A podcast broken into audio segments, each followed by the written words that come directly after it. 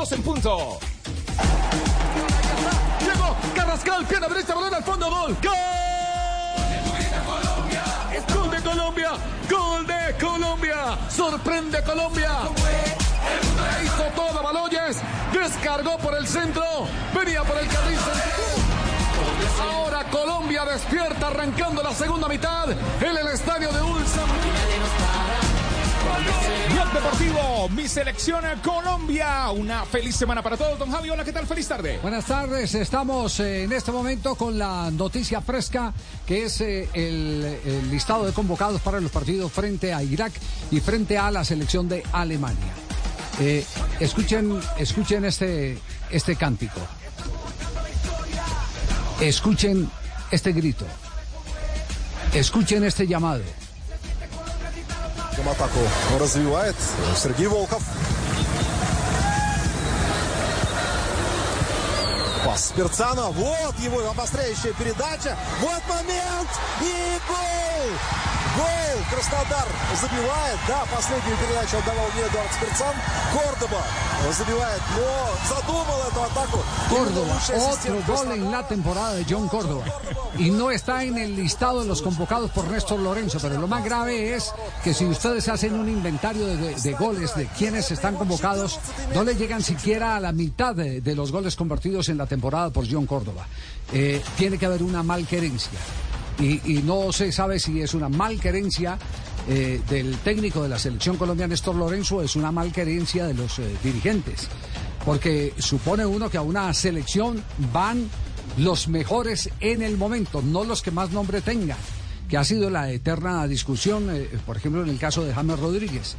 Eh, John Córdoba es el goleador vigente en este momento del fútbol colombiano en el exterior. En la temporada ha marcado 20 goles, John Córdoba, y no está en el listado. Y vamos ahorita a, a confrontar las cifras de cada uno de los convocados. Esto no con el ánimo, ni más faltaba de, meritar eh, el llamado de eh, los jugadores que finalmente quedaron en la lista, pero sí para reclamar el que aquí hay algo raro, algo que alguien tiene que aclarar y seguramente que en la primera rueda de prensa que ofrezca Lorenzo habrá que preguntarle justamente por qué John Córdoba, un hombre con 20 goles, no está en el seleccionado colombiano de fútbol. Usted puede argumentar eh, en cualquier momento, eh, cuando venga un evento, dice, no, es que no tiene experiencia mundialista, es que no tiene... En fin, ahí, ahí puede haber eh, argumentos que a, la luz de la competencia que está al frente podrían considerarse como válidos, pero igualmente discutibles.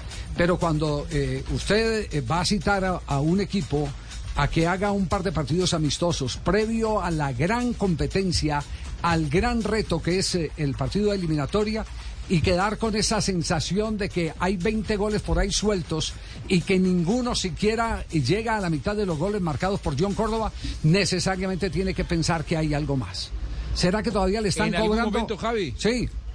En algún momento, en una época que uno prefiere no recordar, y no digo que esto tenga que ver, en la selección argentina, Pasarela llamaba siempre jugadores que eran representados por un mismo empresario. Sí. ¿eh? Y, y eso generaba mucha suspicacia. Quiero creer que en este caso claramente eso no ocurre, pero digo, eh, a- a- hay un montón de motivos por los cuales a veces algunos entrenadores prefieren no llamar futbolistas. Bueno, yo me acuerdo- Estoy seguro que en el caso Córdoba no debe pasar. Yo me acuerdo que cuando eh, Peckerman llegó a la selección de Colombia había eh, veto para algunos jugadores de parte de la dirigencia. Y Peckerman puso los puntos sobre las sillas. Yo voy, pero voy bajo estas condiciones. Todos los jugadores para mí son elegibles. Todos son seleccionados. Yo claro. quisiera, yo quisiera pensar, y lo digo desde, desde, desde este eh, eh, escenario, desde, desde esa tribuna, eh, quisiera pensar que se trata no de un menosprecio eh, futbolístico a Córdoba, sino que todavía hay resentimiento por la posición que asumió en alguna oportunidad equivocadamente no solo su empresario, si el- sino el mismo John Córdoba. Pero eh, ¿acaso la gente no tiene eh, derecho cuando eh, las evidencias están? No, cuando las evidencias Ay, están. Cuando, sí, las- es verdad. cuando Y las- hay y 20 las goles sobre la mesa, no hay, no, no hay oportunidad. Por, por eso Y le 10 digo, asistencias.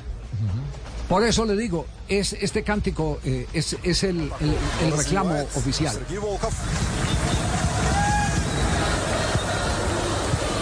Пас Перцана. Вот его обостряющая передача. Вот момент.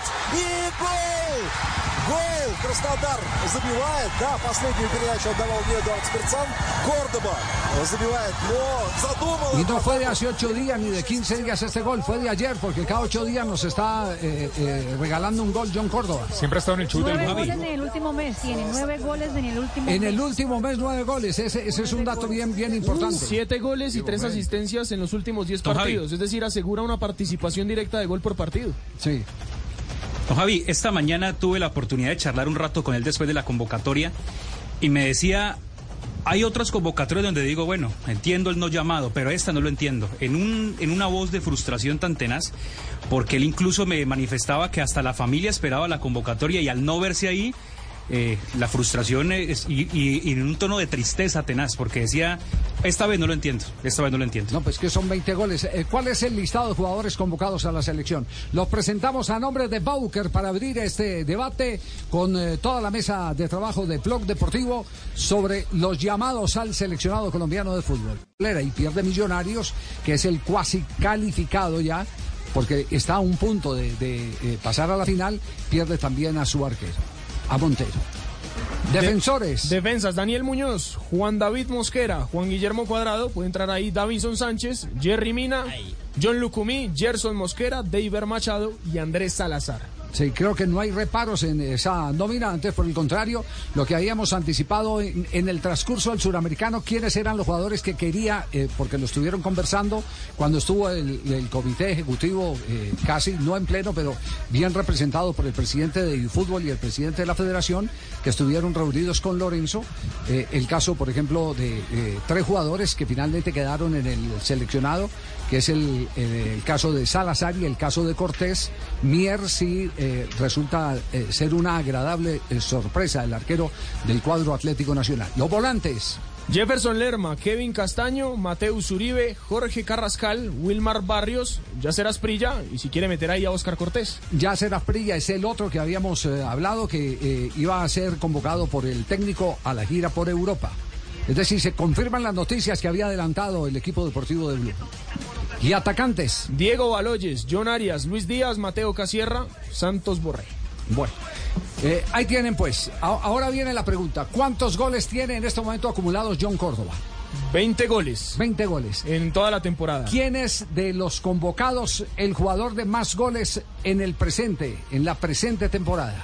John Arias, 12 goles, midiendo el mismo tiempo de los 20 goles de John Córdoba. Es John Arias. Entonces, ese es el único que supera el 50% de los goles marcados por, por, eh, eh, Córdoba. Por Córdoba, sí. Exactamente. Eh, eh, el tercero en la lista, Vienen Baloyes y Oscar Cortés, cada uno con 7 goles. con siete goles en la temporada. En la temporada. No llegan al 50% de los goles de... No, señor. Después viene Mateo Casierra, que además juega en Rusia, tal como Córdoba. Seis goles tiene Mateo Casierra en el Zenit. En el Zenit de San Petersburgo. Sí, señor. Campeón de la Liga Rusa.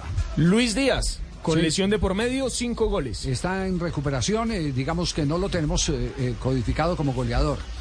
Y Santos Borré, tres goles con el Eintracht de Frankfurt. que se supone es el hombre Ahora, gol. so- el- son delanteros. Javi, pero con, Sí. competidores eh, en el puesto, o sea, específico como hombre de área. Claro, Casierra y Borré, porque Baloye, por ejemplo, jugaron otra fu- Son claramente jugadores complementarios y que podrían jugar con, con Córdoba. Sí, son jugadores que hacen gol, pero no son goleadores. No son Pero no son goleadores. goleadores, no son jugadores no de son goleadores. Eh, Castel, ¿qué lectura tiene de esto? A ver, Castel. A mí me llamó la atención la Sí. atención la convocatoria de Mateo Casierra. La verdad no, no lo tenía en el radar. En cambio me sonaba más lo de Córdoba porque permanentemente está sonando que hace gol, que hace gol, que hace gol. En una posición en donde creo que todavía está ahí abierta. No, no hay un dueño como cuando estaba Falcao, en algún momento Jackson Martínez, Vaca, etcétera. Este, hoy en día la posición de centro delantero en la selección da la sensación que por estilo, por, por algunas características, se inclina por Borré. Pero Borré obviamente no está en un gran nivel goleador. Eh, así que era una oportunidad, me parece a mí. Por eso me sorprendió un poquito lo de Casierra. No sé, no, no, no lo tenía realmente en el radar. Ese es la, Sí. lo, lo- lo llamativo. Después lo otro no, no hay demasiada sorpresa. Javier, al contrario, me gusta que convoquen otra vez a Jerry Mina, a Sí. Wilmer, Wilmer Barrios. Hasta ahí, creo que, que lo normal. lo- Sí, sí, lo de pero, a ver, eh, eh, miremoslo desde el punto de vista eh, estratégico. Para un equipo de fútbol no es muy importante tener un jugador eh, como Falcao García, que no está en, en- en un presente, simplemente esto para tener la referencia del máximo goleador con 36 goles que tiene Falcao García en el acumulado, goleador típico y real goleador del fútbol colombiano. Ese tipo de jugadores de área eh, es oportuno tenerlos, eh, evidentemente, porque hace parte de un plan estratégico. ¿Acaso Córdoba no puede eh, hacer esa misma tarea de jugar entre los centrales, pero también como lo hace en su equipo, el Krasnodar, devolverse para eh, hacer parte del bloque de recuperación? ¿No cree que es un jugador dúctil? Lo hemos visto desde el campeonato suramericano que ganó Colombia con el Pisi Restrepo, haciendo ese tipo de trabajo cuando salieron campeones en Argentina. Lo hemos Me visto. parece que era un jugador o es un jugador que, que merecía una oportunidad, Javier. Y además en este tiempo especialmente, en esa posición no hay nadie dueño de, de- de esa posición, ni por cantidad de goles, ni porque tampoco tengo un gran nivel desde lo futbolístico, desde el juego, porque obviamente y con toda la admiración que le tengo a, a Santos Borré, Santos Borré en la selección Colombia tampoco ha eh, expresado todo el fútbol que le vimos en algún momento en River. Este, yo creo que sí, que valía la pena. Ante la ausencia de goleadores, de números contundentes, este, yo creo que Córdoba debería tener una oportunidad siquiera para mirarlo, para incorporarlo, a ver cómo, re- cómo responde. Nos deben una respuesta. Eh, ¿Por No, qué no, no ni siquiera para un paseo futbolístico? Porque eso lo, es- a Sí, claro. eh, eh, di- digámoslo, digámoslo que todos los partidos hay que tomarlo en serio. Sí. Pero es simplemente, este es un ensayo futbolístico, un paseo futbolístico. Claro. No tener la oportunidad de contar con un jugador que está haciendo 20 goles en la temporada. Venga, se merece usted un reconocimiento. Puede que no lo lleven después a los partidos oficiales de Claro, eliminatoria. claro, claro. Pero se merece un reconocimiento. ¿Cómo no va a Inclusive hasta un para la hombre de 20 competencia interna. Para es- la competencia interna. Ese punto sí que es importante hasta para la propia competencia interna. Para decirle a los que no llamó eh, como Falcao o como eh, eh, el jugador de, de River Borja, decirles, mire, eh, ojo, se pellizcan porque aquí tengo a este. ¿Cierto? Hasta para la competencia interna, Sí. buen punto ese Y juego. al que está dentro convocado también, Javi, porque no es lo mismo para eh, Borré competir con un tipo que tiene 20 goles en la temporada que si mira para el costado y no, no ve a ninguno como él. Entonces eh, te, entras en una zona de confort. Exacto. Esa competencia, esa decisión de decir tengo que esforzarme un poco más porque el que está al lado mío está en un mejor momento, hace que esa competencia lo saque a todos mejores y saque la mejor versión del futbolista en la selección. De eso se trata. Sí, sin duda. ¿Qué mete presión? A ver, es que mira, mira lo, lo de Córdoba son nueve goles en el último mes, o sea, contando literal eh, de, de mayo hasta junio. Y si uno mira 2023, porque los números de Juan Camilo son de la, toda la temporada, es decir, de agosto pasado hasta lo que va de la temporada que acaba de terminar en el fútbol europeo, pero solamente 2023, de enero hasta ahora, el único que le llega más o menos cerca a lo que hizo Córdoba en el último mes es Oscar Cortés con seis goles en lo que va del 2020. Yo me imagino ya la pregunta que se le debería hacer al cuerpo técnico de la selección Colombia, ¿por qué un hombre con 20 goles no tiene cabida en la selección? Va a ser, no hablo sino de los que llamé. Eh, esta es nuestra decisión personal, eh, nuestras ideas futbolísticas. eh, Generalmente es así, ¿no? bueno, sí, esas van a ser las respuestas, pero hay la obligación de preguntarle a Néstor Lorenzo. En la primera rueda de prensa hay obligación de decirle al técnico de la selección Colombia, al seleccionador, por qué un hombre con 20 goles, con 9 goles en el último mes, y se trata es de privilegiar el presente de los jugadores, ¿por qué no está en el seleccionado colombiano de fútbol? ¿Por qué no está en el seleccionado colombiano de fútbol John Córdoba?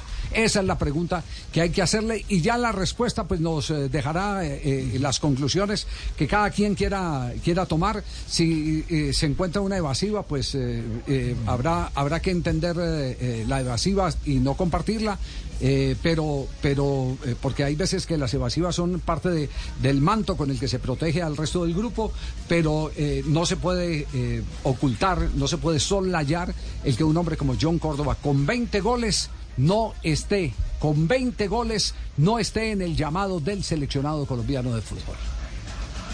En, en el No llamado de una selección, en el llamado de una selección, Javier, donde el técnico además ha, ha llamado a muchos, ha mirado a muchos del, del, del, del mercado internacional, ¿por qué no mirar a uno que hace muchos goles? Que es la, es la duda, porque si siempre llamara a los mismos 20, pues uno decía, no es que como ya tiene su grupo, pero como llama tantos, debería mirar a algunos que tienen un, un gran cartel y una carta de presentación como Córdoba. Атаку развивает Сергей Волков. Пас Перцана. Вот его обостряющая передача. Вот момент. И гол! Гол! Краснодар забивает. Да, последнюю передачу отдавал мне Эдуард Спирцан. Кордоба забивает, но задумал эту атаку именно лучший ассистент Краснодара. Ну а Джон Кордоба вновь подтверждает репутацию очень продуктивного, очень опасного для ворот э, соперника снайпера.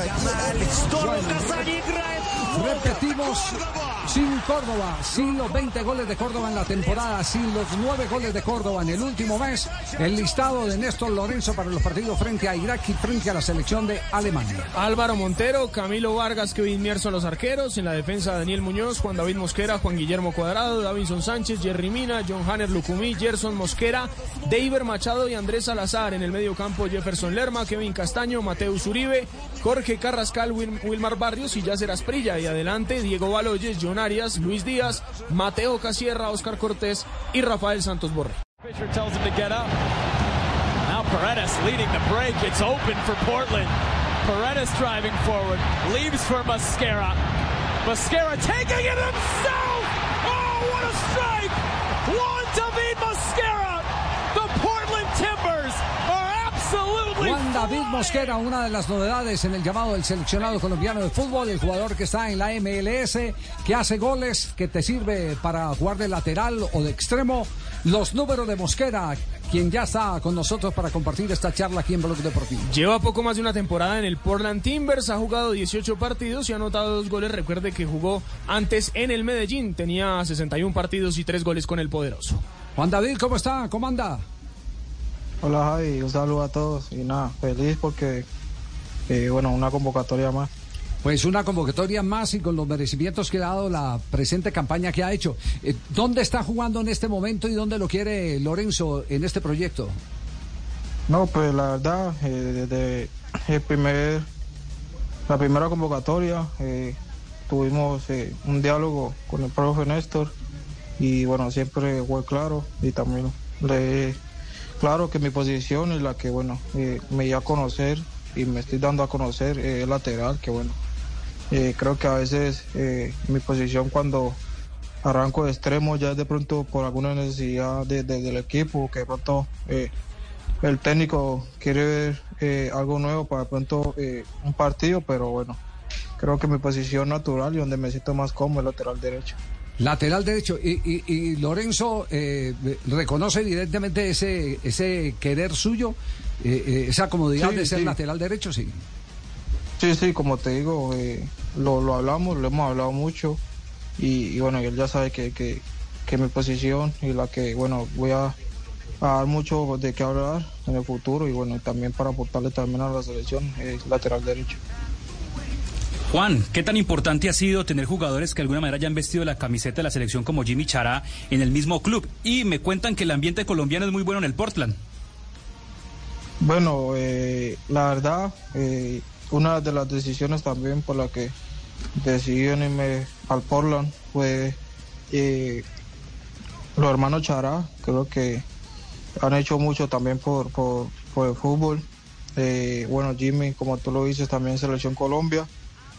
Y bueno, creo que eh, ha dejado claro, acá en el equipo somos cinco colombianos, prácticamente eh, los colombianos somos los que eh, comandamos acá el equipo, pero nada, muy feliz porque bueno, ya ellos son muy experimentados, creo que apenas yo estoy arrancando y, trato también de, de- acoplarme a, cosas de ellos, ¿no?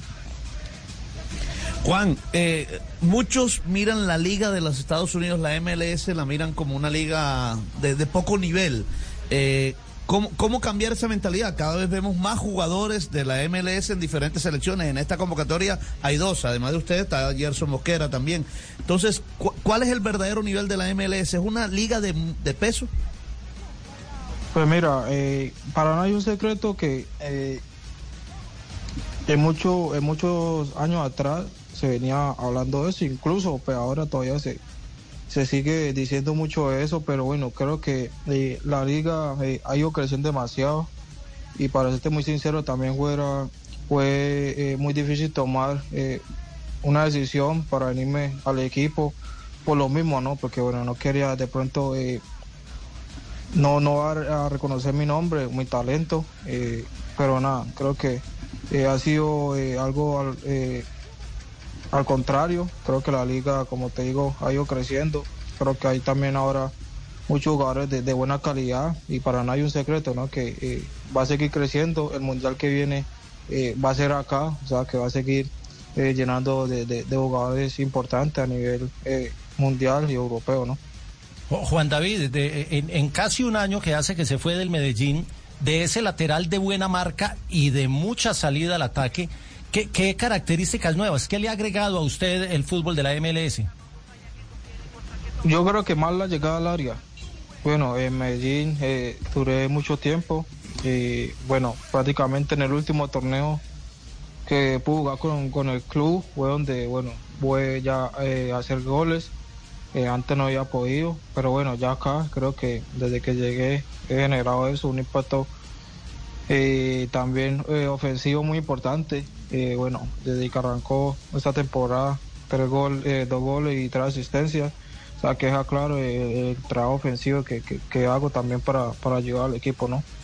Es llegada al área en diagonal, es decir, haciendo las veces de interior, sí. Sí, sí, sí. eh, creo que eso lo vi mucho gracias al profe Comesaña. Creo que fue que, que, que me ayudó y me, me dio a entender que, que eh, atacando por dentro eh, podía generar mucho más daño que, que- que a veces por banda. ¿no? Obviamente no descuidando eh, la parte defensiva, que, que es algo muy importante, que como te digo, creo que es algo que, que lo tengo que agradecer mucho al profe Comesaña. Bueno, muchas gracias, Juan David, por, por reconocer eso que aprendiste al lado mío. Te envío un abrazo grande y espero que brilles en la selección. Yo sé que lo vas a lograr porque tenés las capacidades. Ay, ¿no tiene pregunta para Juan David? No. Le ten- Oye, Juan David, ¿está preparado para una pregunta de esas inteligentes? Sí. ¿De qué color son los Oh. espejos? ¿De qué color qué, qué, qué? ¿De qué color son los espejos? Uh, pregunta difícil. Está concentrado, está concentrado. Juan, Juan David, eh, ¿cuándo se tiene que presentar y en dónde?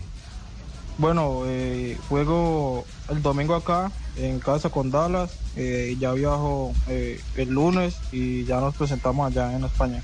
En España, entonces, entonces llegan dónde, ¿A Alicante o a qué, o a qué lugar? Sí, llego ya de una vez donde jugamos el prepartido. Creo que en Valencia.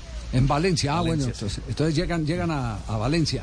No, pues, le, le preguntaba porque, porque entiendo que parte de- del querer de la concentración era repetir una de las concentraciones que ya había tenido Colombia ahí por la, por la zona de En la Alicante. finca. Eh, exactamente, por ahí por ese lado. Eh, pero eh, lo único que podemos decir es que estas son oportunidades que no se pueden perder, eh, Juan David, eh, que por fortuna usted va a llegar eh, con nivel de competencia porque está todavía activo. Esa es otra pregunta que salta a la vista con otros jugadores de selección que más adelante vamos a analizar porque ya terminaron sus temporadas y uno se pregunta qué están haciendo en este momento. Siguieron entrenando con sus clubes, hacen un entrenamiento individual.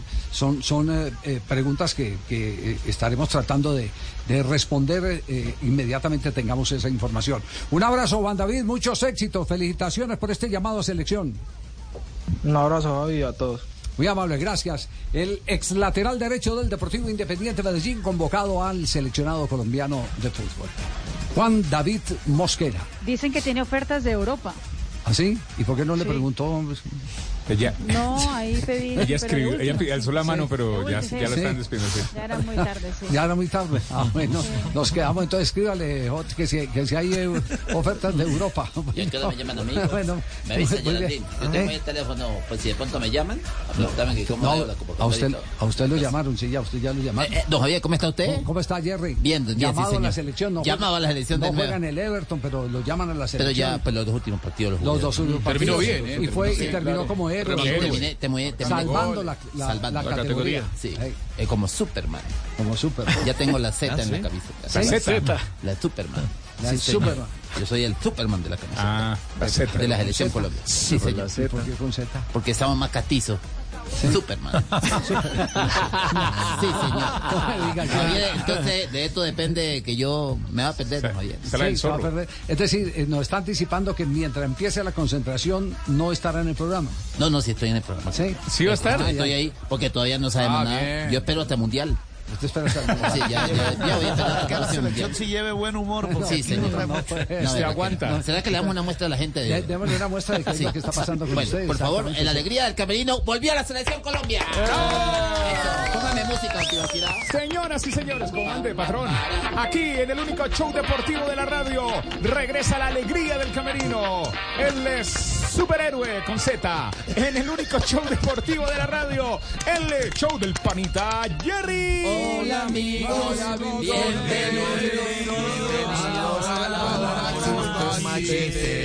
Estamos mejorando, estamos buscando Uy, la forma bueno, de mejorar. Esa es la idea. Sí, sí, sí, ya la sí. gente sabe qué decimos Sí, en esa sí, canción. sí, sí. Uno cortico y bueno, Javier, para empezar. con esta- bueno. Estoy muy contento con la convocatoria y lo voy a demostrar. A ver, Llamaron a un tipo a la casa Sí. y el tipo contestó el teléfono. sí. Buenos días, le llamamos del Centro de Atención a la Masturbación Compulsiva. ¿Ah? ¿Cómo? Opa. Lo llamamos del Centro de Atención a la Masturbación Compulsiva. No tenía idea que había organizaciones. Sí, señor. Y dice el tipo, espéreme, pongo el mano libre.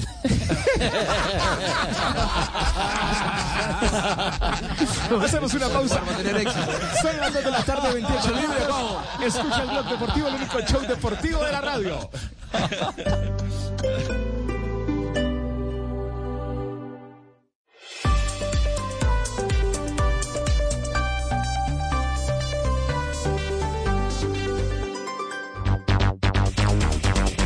Son las 2 de la tarde, 30 minutos. Escucha el blog deportivo, el único show deportivo de la radio. 2.30. Eh, atención que se abrió la licitación. Eh, Juanca, a ver qué sabe por los lados de América de Cali.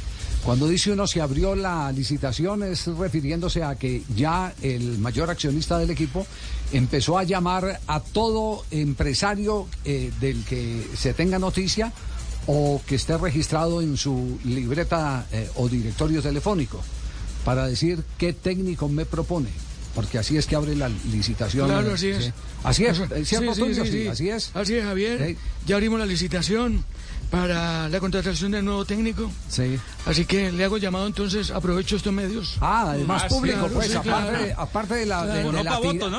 la No, no, tirada no. de teléfono que pegó en los últimos días, es decir, desde, desde el triunfo de Millonarios frente a América de Cali, aparte de esa tirada de teléfono, eh, No, quiere hacer un, así un- es, una así es. convocatoria pública. Así es, para todos los empresarios que por favor hagan llegar la hoja de vida a, a las oficinas de la América. Le cuento que tengo la oreja vea colorada, como si me hubiera pegado un pelotazo. ¿Verdad? Así.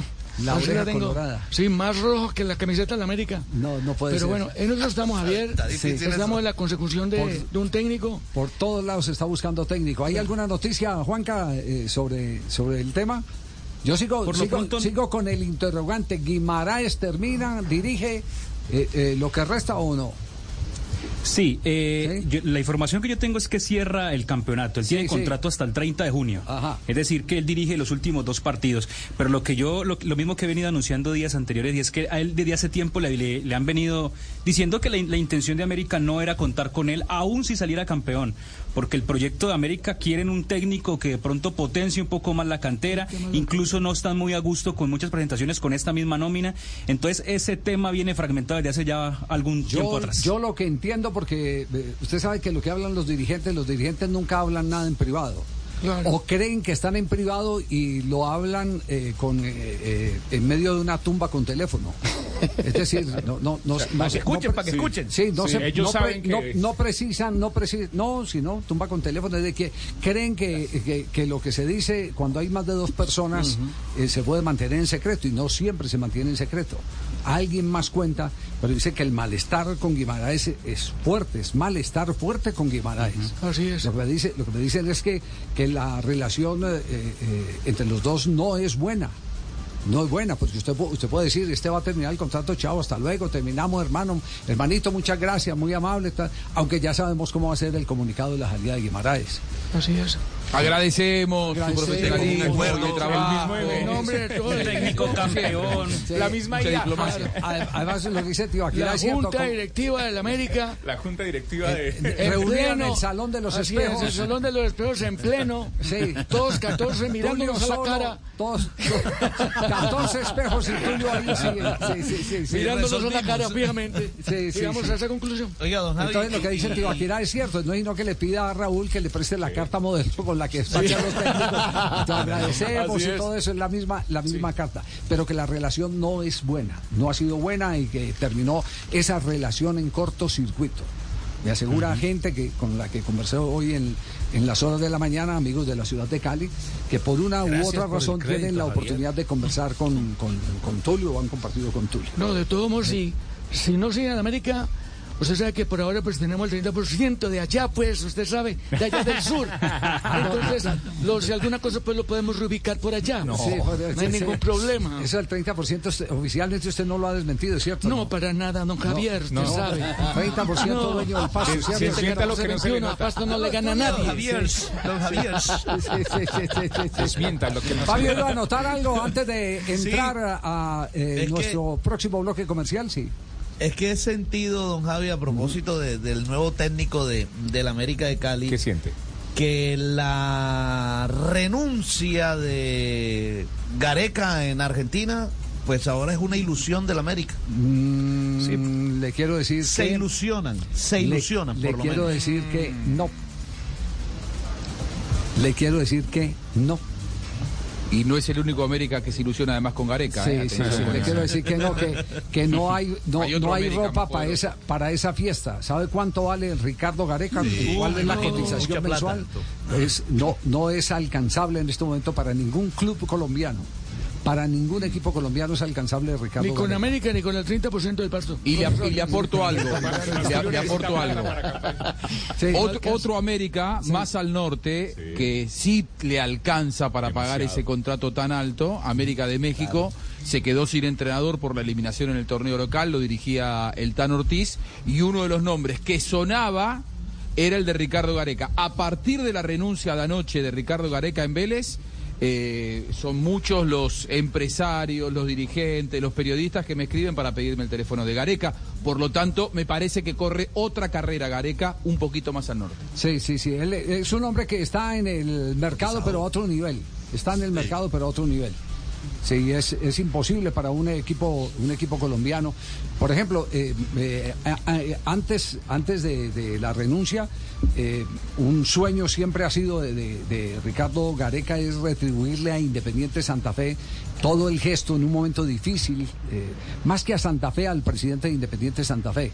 Tienen una excelente eh, relación. Eh, Ricardo, Ricardo Gareca renunció a Independiente Santa Fe. Él renunció a Independiente, no lo echaron.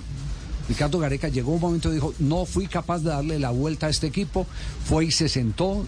En ese momento era el actual presidente de Santa Fe, también presidente, Eduardo Méndez, y Ricardo Gareca le estrechó la mano y ¿En qué año fue esto, Javi? es, Gareca fue, eh, a ver, eh, para no para no especular, ya le voy a dar el dato en qué época fue Gareca técnico de Independiente Santa Fe.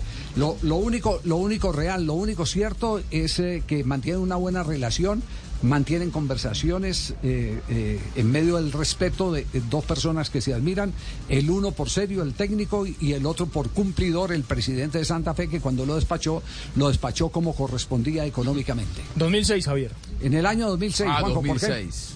¿Por, por qué? Al- No, no, no, no, está tratando de hacer memoria, armando en qué momento, la verdad que no me acordaba del paso de Gareca por, por, por Santa Fe, tratando de armar su, su carrera. Un tipo que ha sido exitoso a donde fue, y más que exitoso, eh, se fue siempre muy respetado de todos los lugares. Hoy, Sí, hoy hay que ver la manera en la que la gente de Vélez lo despedía. La gente de Vélez está muy enojada por la campaña, pero con los jugadores no. Gareca, Gareca le pedían que se quedara y quieren que se vayan los futbolistas. Todos sabemos cómo es esto porque además Gareca ha visto involucrada su salud en los últimos días en Vélez. El equipo anda realmente muy mal y después de la derrota del fin de semana se descompensó. Ahí es cuando Gareca dijo, hasta acá llegué, me está haciendo mal. Había eh, confesado 15 días atrás en una entrevista, y esto es preocupante, que no podía dormir, que el fútbol eh, en Vélez le había quitado la posibilidad de conciliar el sueño, algo que no le había pasado ni siquiera en la selección de Perú jugando el Mundial de Rusia 2018. Imagínense lo mal que estaba. Bueno, decidió dar un paso al costado, me parece hasta por una cuestión absolutamente lógica, porque lo más importante es la salud. Me, ¿no? est- me está escribiendo en este momento un colega peruano en la televisión peruana, me dice eh, que nos están oyendo en, en Lima, Perú, que somos un solo radio, sí, el del, que está prendido. el que Lima, que somos un solo radio, sí. Sí. Que se quite los audífonos. exacto. Y me dice, ídolo total aquí en Perú, Ricardo Gareca. Sí, dice, ídolo total aquí en Perú.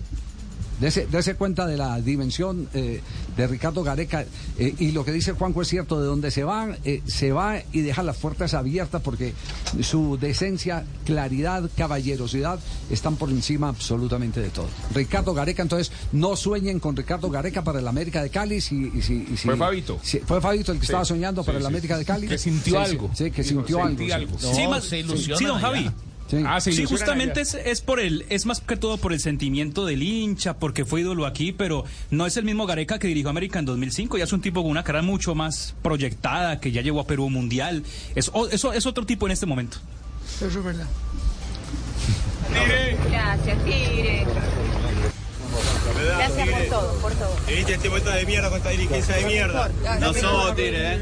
La mejor. Tigre, vos no sos, Tigre. Es rapizarda, Tigre. La comisión de mierda, Tigre. Gracias. Gracias a vos, Tigre. A vos te apoyamos, Tigre. A vos te apoyamos. Gracias por todo, por todo. Tigre.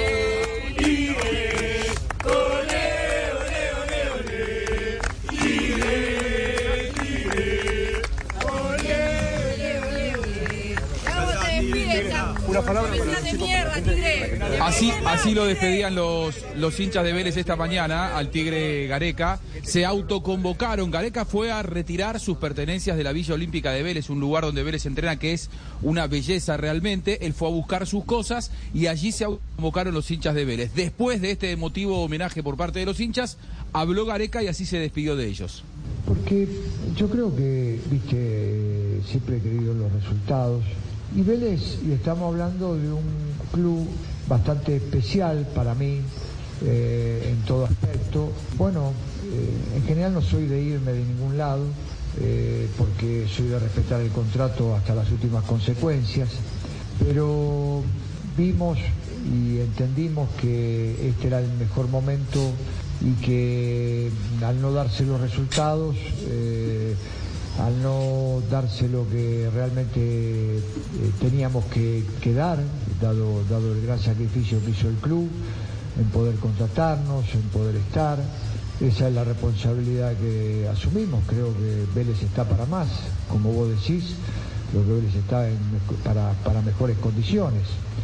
Y bueno, todo eso eh, nos lleva a tomar una determinación eh, drástica, pero creemos que es lo mejor.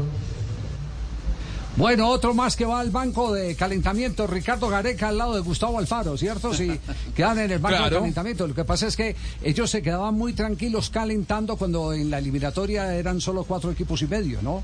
Cuatro cupos y medio.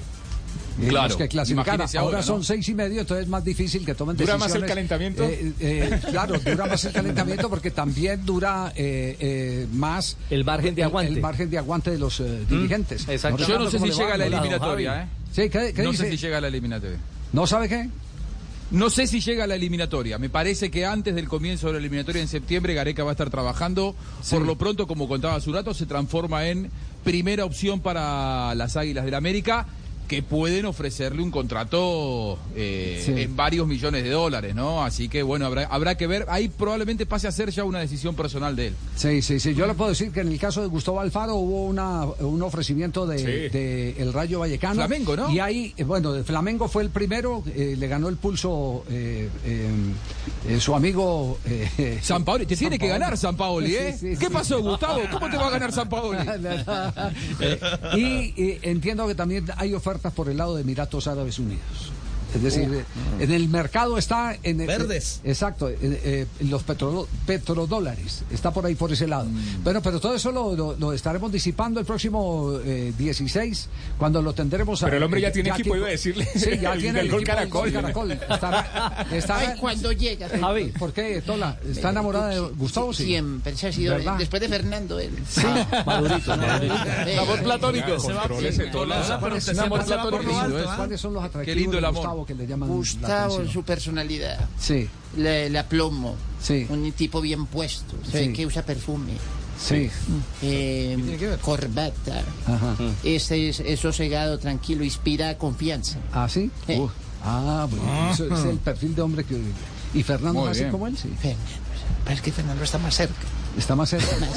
¿Está más cerca de qué? De- ¿De, de- su corazón o, o geográficamente? ¿Cuánto se, cuando pasa cuánto por se ahí. demora de la Dimayor a su casa? De la Di Mayor, que yo soy la Di, Ma- la Di Mayor. La de mayor edad.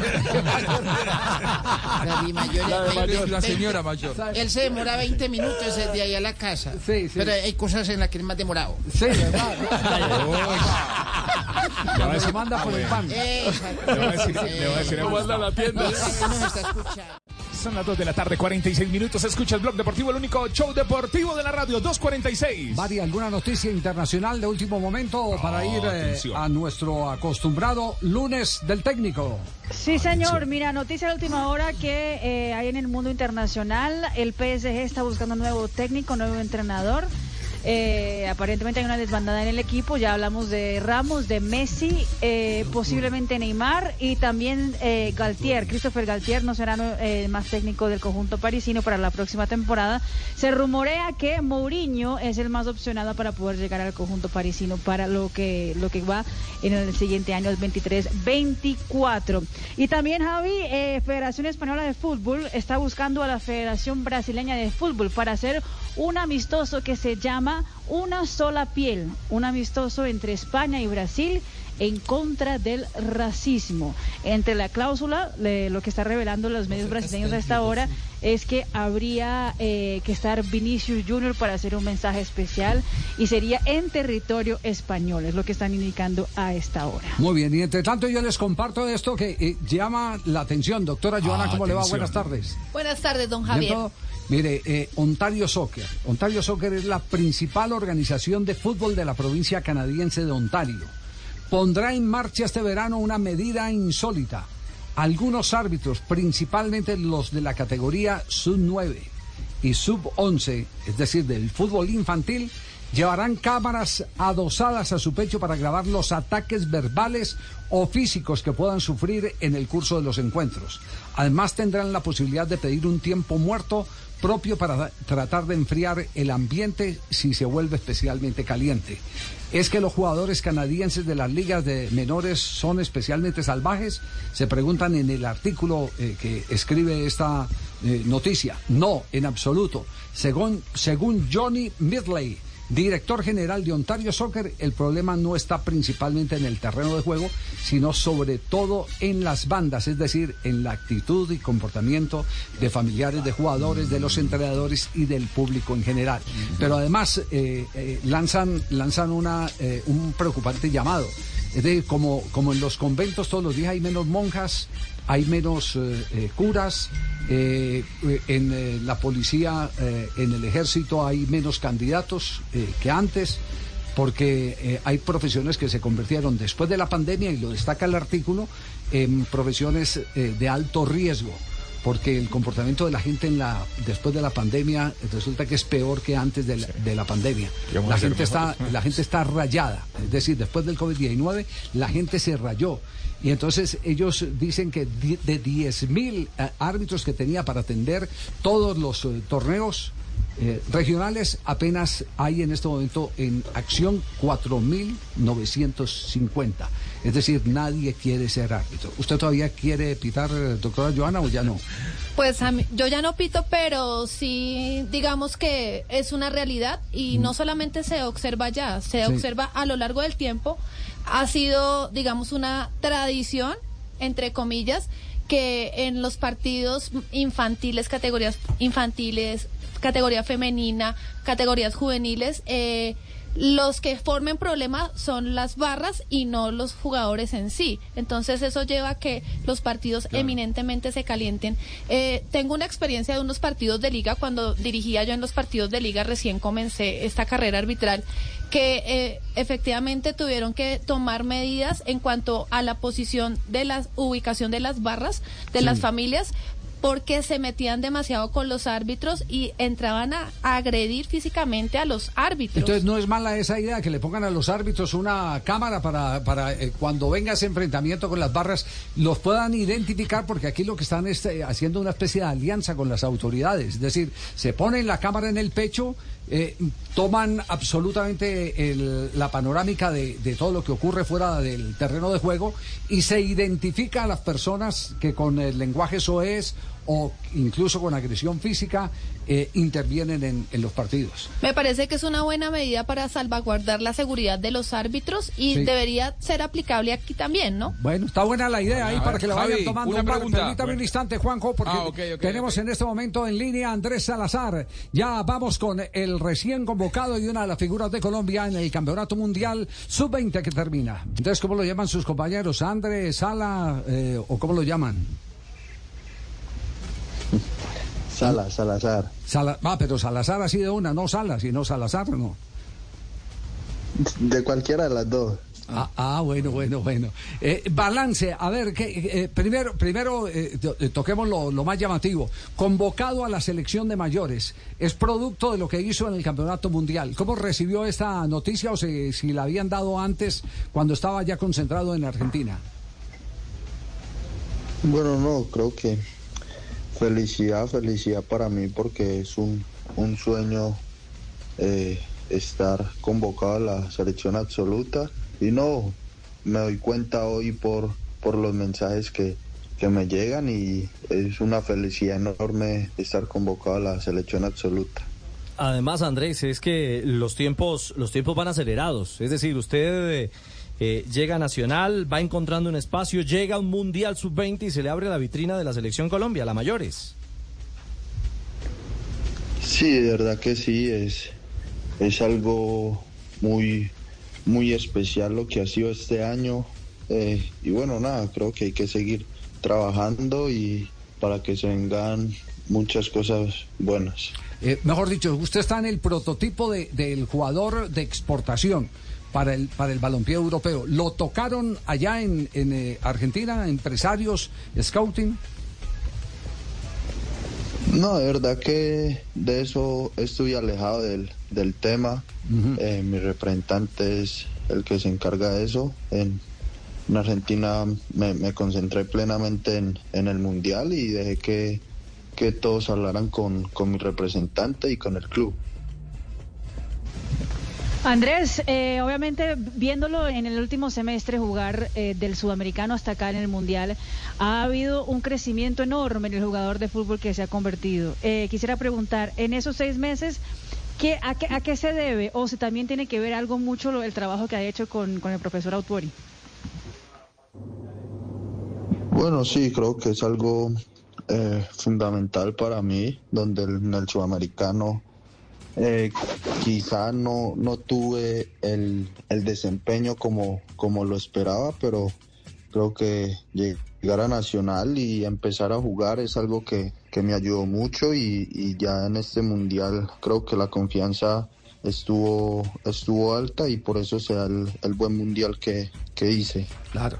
Eh, hay que hablar de lecciones aprendidas. Eh, ¿Les quedó alguna lección de lo que pasó en el partido frente a Italia, donde se perdió el invicto y, y se quedó eliminados? Bueno, sí, creo que fue algo que, que tenemos para mejorar y, y es la concentración durante todo el partido. Creo que el partido contra Italia eh, se notó que, que en varios momentos de, del partido estuvimos desconcentrados y creo que por eso eh, llegan los, los goles de, de ellos. Sí, y quedó claro que eh, todo ese primer eh, pasaje del Mundial develó el poder ofensivo de los laterales de Colombia. ¿Usted sintió ya que en los últimos dos partidos eh, del Mundial eh, había una extremada atención a sus movimientos de, de ataque y, le pusieron tapones? Bueno, sí, creo que fue algo que, que nos hemos planteado durante todo el campeonato los laterales eh, ser muy ofensivos. Y bueno, sí, creo que los dos últimos partidos nos, nos tapan un, un poco más, pero eh, pues yo creo que podemos hacer la, la labor de, de ir al frente, no con tanta frecuencia como los anteriores partidos. Ya. ¿Hasta cuándo tiene contrato con Nacional? No, a mí me queda eh, año y medio en Nacional todavía. Ya. ¿Y aspira a terminar el año y medio o cree que hay en camino eh, una transferencia en, eh, en proceso? Bueno, eh, como lo, lo digo, pues para mí es un, es un sueño jugar en Nacional, en campeón con el club de mis amores. Y nada, eh, quiero eso y, o- y que se venga lo que, lo que Dios tenga preparado para mí. Es decir, usted no tiene apuro, es decir, no se afana. Lo primero está es en divertirse, en jugar, después que venga, que venga la plata, ¿cierto? Sí. Sí, creo que eso es fundamental. La, eh, la, lo, lo, un- lo que uno puede estar feliz en un, en un club y pues, es algo fundamental para, para un jugador. Andrés, eh, siempre lateral, es decir, eh, en su paso por Valledupar o por Fortaleza, eh, ¿tuvo otro funcionamiento, otro, otra posición en la que lo hayan trabajado? Bueno, yo jugaba antes de extremo, llevo año y medio de, de lateral. Pues incluso cuando yo llego a, la- selección Colombia es mi primera vez de, de lateral. Y desde eso eh, me quedé en esa posición, me sentí cómodo y pude hacer las cosas bien. Ajá. Es mejor llegar que estar, ¿cierto? Venir desde atrás muchas veces. Sí, sí, claro. Bueno, usted es de Río Negro, ¿no? Sí. Sí, nací en Río Negro, pero viví toda mi vida en, en Guarne. En Guarne. Ah, bueno, pero ahí cerquita, del vecindario. Ve- veía entrenar a Nacional de Pelao. En el, en- en el vecindario. Sí, sí, sí, sí, sí. sí. Andrés, eh, sabemos que su tiempo es limitado. Muchas gracias por eh, permitirnos eh, compartir con, con los oyentes de Blog Deportivo su opinión sobre eh, este eh, llamado a la selección de mayores. ¿Cuándo, ¿Cuándo fue citado? ¿Cuándo tiene que viajar usted para reunirse con el resto del grupo? Bueno, no, a- a- hasta ahora el, viajamos el, el 9. El 9. Y, y entre tanto, ¿le han pedido que, que haga alguna actividad eh, para que se mantenga en, en condiciones? Bueno, sí, eh, es el labor de, de cada jugador, eh, mantenerse en forma, hacer eh, una actividad y para estar lo más, lo más bien posible en, para lo que se venga. Sí, entonces, entonces se integran los entrenamientos de Nacional para no perder ritmo. Sí, sí, claro. eh, yo viajo a, a Paraguay y me encuentro ya mañana con, con todo el plantel acá en, en Paraguay. Ah, bueno, ahí tiene pues entonces, eh, de- eh, eh, sigue en actividad, sigue enchufado. Sí, no, Sí, no, sigue, no, vi- mejor dicho, como se dice popularmente, sigue viaticando. ¿Cierto, cierto, Andrés? Sigue viaticando. Andrés, Sí, muy, sí, Andrés, muy amable. Gracias, eh, gracias por esta oportunidad que nos da para compartir con ustedes, eh, con los oyentes y, y compartir con usted la emoción de ser convocado muy rápido a la selección de mayores. Eh, esperemos que, todo le salga bien, que siga creciendo y que su futuro eh, tan promisorio como lo vemos nosotros se pueda cumplir con el correr del tiempo. Un abrazo enorme y muchas gracias por eh, toda la emoción que nos dieron con los chicos de la selección eh, sub-20 en este mundial. Muchas gracias a ustedes. Bueno, Andrés Salazar, lateral izquierdo. Sí, señor. Eh, mire, eh, recién se baja del Mundial en Argentina. Sí. El eh, jueves estará con Nacional frente al Olimpia a las 7 de la noche. A ver si lo utiliza Autuori. Sí. Y llegando el viernes, cambia simplemente de avión. Sí, Joto, ¿usted cree que lo va a utilizar o no? ¿O En lo reserva Copa que pasa es que ya Nacional eh, tiene la primera posición del grupo y creo que sí lo va a utilizar. Sí, porque entre otras arrancada. cosas, Da- Danovis Vanguero tiene un acumulado de minutos demasiado alto y creo que ya tienen que empezar a darle algún descanso a ese lateral y Osorio, eh, Salazar Osorio es su, su reemplazo natural en esa posición. Bueno, esperemos entonces a ver qué decide el profe Autori, que eh, ayer estuvo en rueda de prensa o no fue a rueda de prensa No Autori. fue a la rueda de prensa. no fue, no fue a la No, de ayer- prensa. ayer Nacional Ah, bueno, at- qué bien. at- Pero el ayer profe no quiso hablar. No quiso hablar. a pelear con JJ. No, so. sí, No, pero, pero el usted del programa sí vino en el día de Ah. hoy, pero será después de comerciales. Hacemos una pausa, ya regresamos, muchacho. Al único show deportivo de la radio, 3 de la tarde, un minuto. Quédese ahí donde está, profe. quédese. Viaja con Iberia en Turista Premium, con más espacio y comodidad para disfrutar cada minuto de tu vuelo a Europa. Iberia presenta la hora. En Blue Radio son las... Panita, alistando maleta. Echemos esta pantaloneta, La- estos suspensorios, echemos todo esto. La- ¿Qué, qué, la hora, panita? la hora, panita. Organizando la maleta, sí, Sí, señor.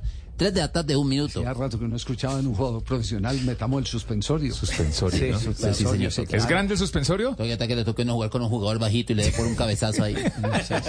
Es uno. 3 3 de la tarde, dos minutos. Blog Deportivo. ¿Hay alguna noticia de Millonarios después del triunfo frente a América de Cali? Sí, Javier, la buena noticia, ya está Oscar Cortés en la concentración en Belo Horizonte. Recuerde que la dirigencia hizo todo el esfuerzo para llevarlo desde Argentina, donde jugó el Mundial Sub-20, hacia territorio brasileño y ya está con sus compañeros. Incluso ya subieron una foto junto a Andrés Ginás, otro de los canteranos azules. Y las malas noticias, eh, no viajaron a Brasil ni Macalister Silva ni Fernando Uribe, quienes eh, terminaron lesionados luego del, luego del partido frente a América en Bogotá. Ni McAllister ni Uribe, pero, Uribe. pero sí viajó Cataño. Viajó Cataño y golpeado y todo viajó Leonardo Castro, que todavía no se sabe si podrá estar en el partido frente a América Mineiro mañana en Belo Horizonte, pero igual el profesor Gamero decidió llevarlo por si podía contar con él. Mañana transmisión de Blue Radio. No crean, no crean, eh, eh, Millonarios eh, tiene un modelo de juego eh, llamativo, vistoso, que es indudablemente cautivador para el hincha del fútbol, fútbol. Pero no crean que tiene mucha nómina Millonarios. Millonarios no tiene mucho, mucho recambio No. y tiene jugadores que están muy expuestos a las lesiones musculares, llámese por edad, eh, por eh, Habla mejor de Gamero eso. Javi. Sí, habla muchísimo mejor de, de Gamero, eso, eso es cierto. Hacemos una pausa, 3-3.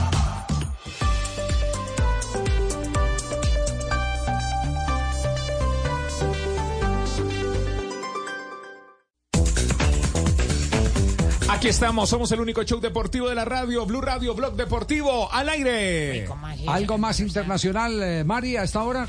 Atención. Sí, noticia de última hora que tiene que ver con eh, futuro de la CBF, de la selección de Brasil. Sí. ¿Ya lo presentaron, Ancelotti? Porque me dijeron que el 25 de mayo lo presentaban. Siguen sin técnico, muchachos. ¿Pasó ya el 25 de mayo o, o hoy es 5 de junio y yo estoy confundido? Pasaron 10 días y nada, ¿no? No, pero sabes que la, la noticia tiene que ver con fechas. Eh, esa es la novedad. Ah, recomponemos la fecha. La próxima Recalculando. semana la selección El de Brasil sería va a estar en Ay, cálmate, muchacho. Mira, que la, selección va, va a estar en, en España.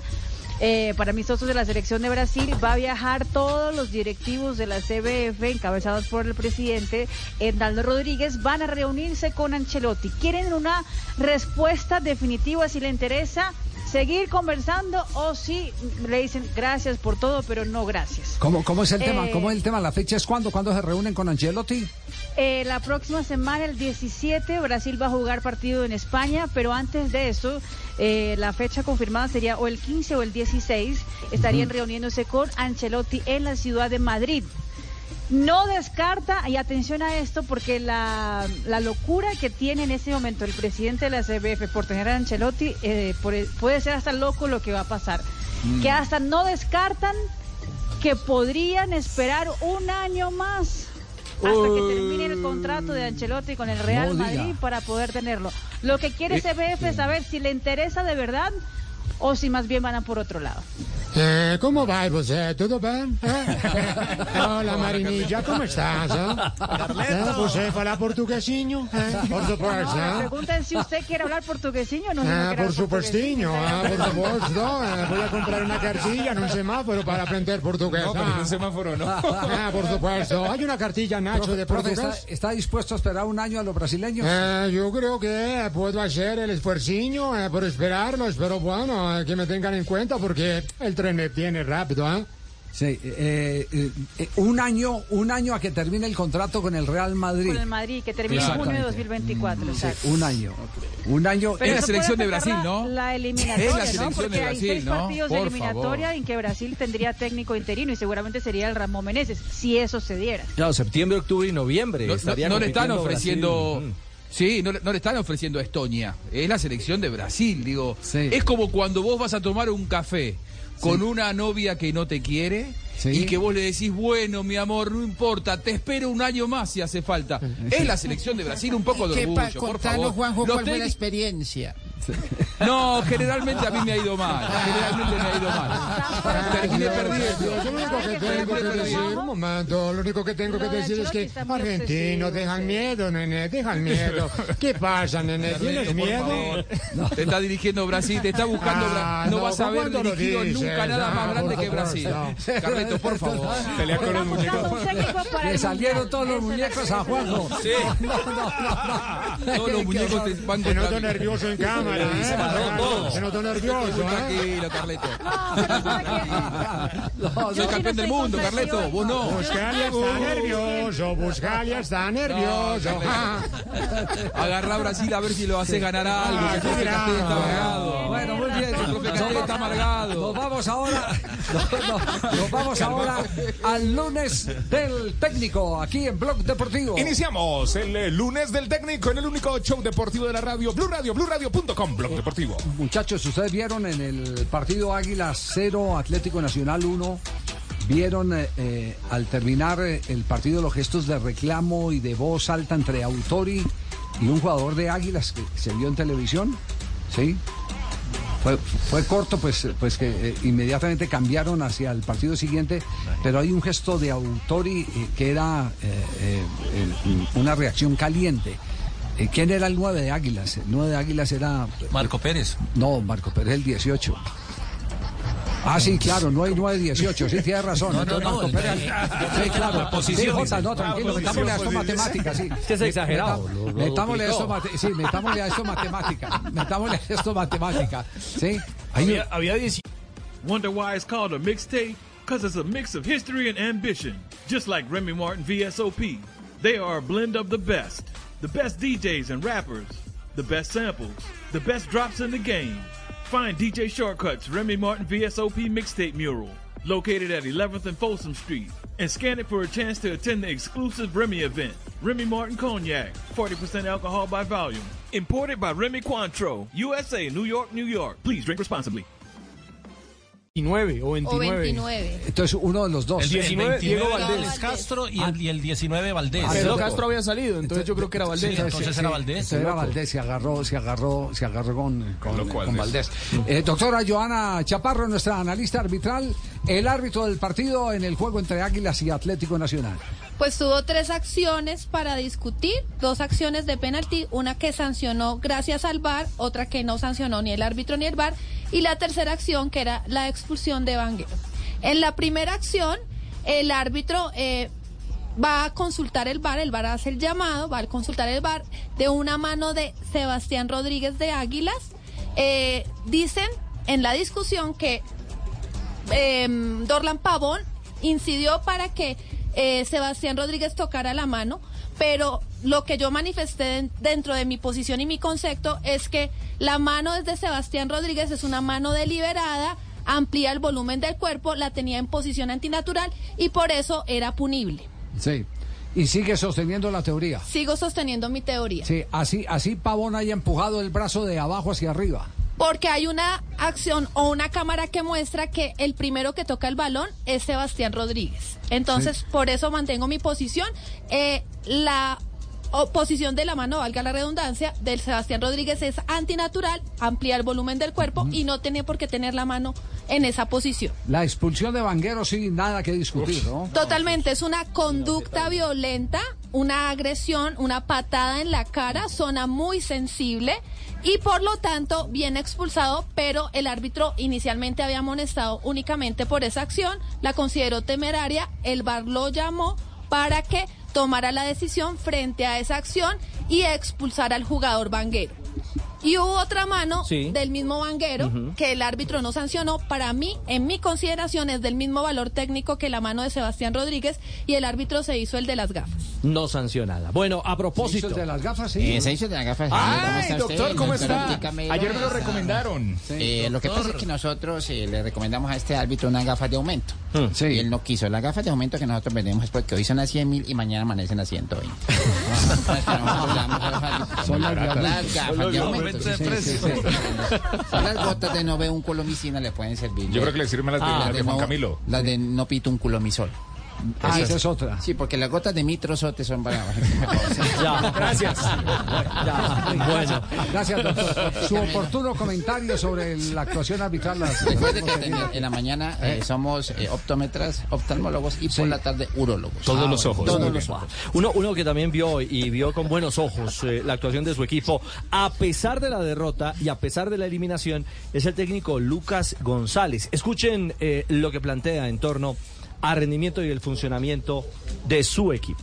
Todos teníamos la ilusión de llegar a la final, lo dijimos del primer día, pero desafortunadamente en el fútbol hay un elemento suerte que no controlas. Creo que el mayor reconocimiento que podemos tener nosotros en este momento es que, aún con las bajas que hemos tenido, que han sido muy duras, Jason Quiñones no ha podido jugar ninguno de estos dos partidos, tampoco los dos partidos anteriores, Kevin Castaño no ha podido estar hoy con nosotros y aún así nos hemos enfrentado al equipo que más títulos tiene en el fútbol colombiano, que tiene la historia más grande y los hemos logrado someter en ambos partidos. Y esto no es bla, bla, bla, estos son datos. Hemos sacado a Kevin Mier figura en ambos partidos. Nosotros, con el presupuesto que tenemos, con la infraestructura que tenemos, enfrentando a un Atlético Nacional que tendría que ser muy superior a nosotros, logramos construir un equipo que podía venir a finales y enfrentarlos de tú a tú, con jugadores muy importantes para nosotros que no han podido estar y logramos sacar a su portero porque tiene un excelente portero, Kevin, Kevin Mier es un portero increíble, lo ha demostrado no solo hoy, sino en el partido pasado. Entonces creo que es un, un gran reconocimiento también, ¿no? Al trabajo que han hecho los chicos y a la forma como han, como han logrado jugar ellos. Pues desafortunadamente el fútbol se trata de marcar un gol más que el oponente. Nacional lo ha hecho y lo ha hecho con un gol que prácticamente regalamos nosotros en el partido pasado, un error que puede pasar de dos jugadores nuestros y hoy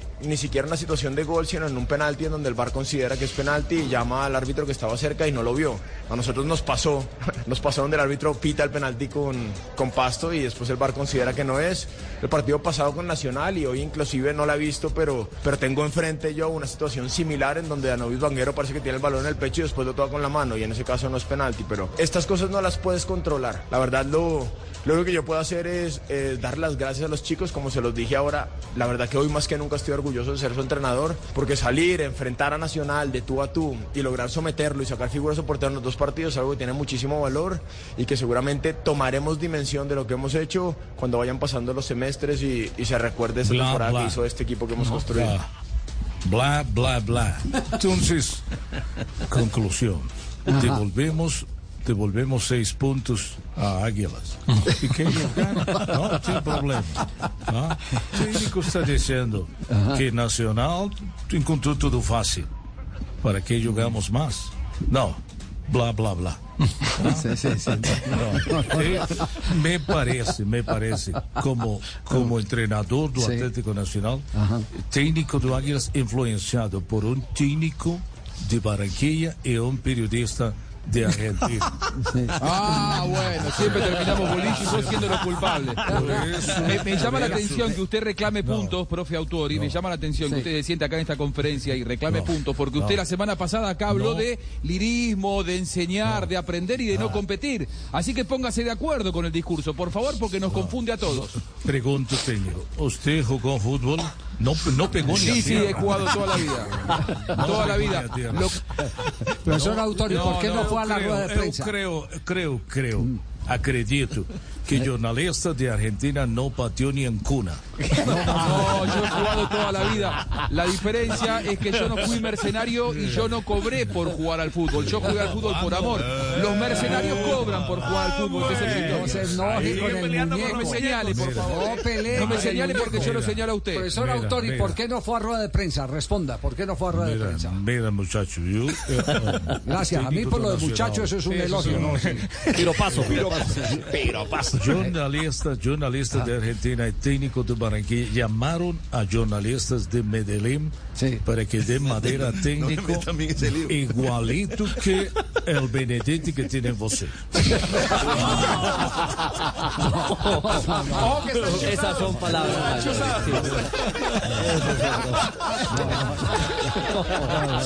Bueno, bueno, el No, profesor Autori. Todos, todos jornalistas. sí. Saber, mira, mira. Futbolista y poder. Fútbol es como a vida. Saber que se puede, crear que se puede, quitarse los miedos. Uso poético. Salga campeón, profe. Salga campeón que dirige al equipo más grande de- del continente. Salga campeón. No, no- no- no venga con poesía. Tentar al futuro co- con meu corazón. Ah, está bien. Está fusilando a, a Diego. Ese cantante es argentino, profe, por si algo. Exacto. Entonces, en honor a la verdad hay que decir que sí, Mier fue figura. pero Contreras no fue menos Ah, figura. claro, Contreras no fue menos figura. El, el. El arquero, el arquero de, el arquero de, de, de- de Águilas. Sacó tuvo, tres. tuvo Tres tres espectaculares, mano a mano. Mano a mano. Ca- Castelli, no cualquier jugada. Claro. No cualquier jugada, mano a mano frente a goleadores, Sí. achicando. Do- ¿Qué Frente. achique tan rápido tiene ese Contreras? A cinco metros de él. Es decir, la- las intervenciones de Mier que fueron fantásticas y de alguna Sí. manera este, e impidieron el triunfo de Águilas. Se resume, Mier voló y el otro achicó. Trabajo técnico. Así fue. Sí. Ahora, Trabajo de técnico. Javier, a mí, a mí sí me Trabajo una semana. Una semana. Aclarar por, por última vez a técnico que está muy atravesado. eh. Bueno, ok. No, a mí me gustaría que- que técnico, técnico como- Nacional Lucas- trabajó toda semana 100 remates diarios de Durlan para arquero. Ah, es trabajo. Ah, claro, es trabajo. El trabajo se tiene que ver, reflejar en el partido. Muy bien, No, eh, sí, datos, hablando. datos de cierre de este lunes del técnico del juego de Águilas Atlético Nacional. En el partido que finalizó 1 por 0 con gol de Dorlan Pavón, la posesión efectivamente la tuvo Águilas, 71% frente al 29% de Nacional. Fueron 319 pases de Águilas, 97 de Nacional, 222 pases de diferencia. 16 atajadas de Mier en los dos partidos, 8 en, en el Atanasio Girardot y 8 en el Alberto Grisales. Sí, y, y el dato de las atajadas de Contreras, el arquero de 8 en total, 4 por partido. cuatro por partido. Es decir, también ha sido Salvador. Nacional le ha llegado. También. Lo que pasa es que por vía, son por vías distintas. Elabora muchísimo más. Y, y si- y si, Eh, me, y si me preguntan qué fútbol me gusta más, lo tengo que decir hoy. Me gusta más el fútbol que practica y ejecuta el, el- el- el cuadro Águilas. Águilas. Porque enamora. Es una manera de jugar que enamora. Lo que pasa es que también hay otras maneras de jugar que resultan más pragmáticas, Más más efectivas. Y bueno, estamos hablando de Nacional en este momento disputando con, con, eh, Alianza Petrolera el primer lugar del grupo. Sí, eh, cae solo por diferencia de gol, porque tienen la misma cantidad de puntos, 8, y diferencia de gol eh, tiene más 2. Alianza tiene más 3. Es decir, el próximo partido de Alianzas Nacional es una final, ¿no? Es en Barranca, ¿no? Que, gane, Barranca, el sí. gane está en la final prácticamente. don Sí, y ya le ganó, ya le ganó en Barranca a Atlético Nacional, le, le ganó Petrolera en, en la fase regular. Muy bien, ya seguimos con el lunes del técnico aquí en Blog Deportivo.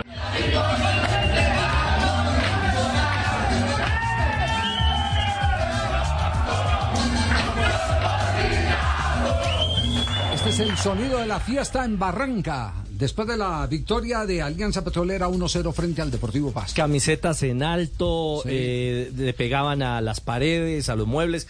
Una celebración típica de un título, eh, atípica de un equipo que gana, pero que todavía no está clasificado para una final. Pero creo que habla del buen ambiente que hay adentro de la familia Pues, petrolera. eso es bueno preguntarle a Pedro Franco porque él, él sí tiene experiencia para establecer la diferencia en las sensaciones. Es decir, cómo es ganar un partido con Millonarios, camiseta que vistió mucho tiempo y donde todavía lo recuerdan como uno de los ídolos eh, modernos del conjunto embajador.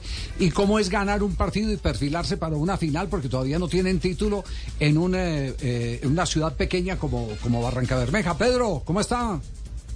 Hola Javier, buenas tardes. Un saludo para todos en la mesa. Muchas gracias por la invitación. No, al contrario, agradecido nosotros de que nos acompañe. Eh, ¿cómo, es- eh, ¿Cómo son las sensaciones? Eh, eh, eh, ¿qué, qué experiencia nueva está viviendo? Bueno, las sensaciones son, son buenas, son muy agradables. eh, se siente mucha ilusión eh, por lo que se viene haciendo.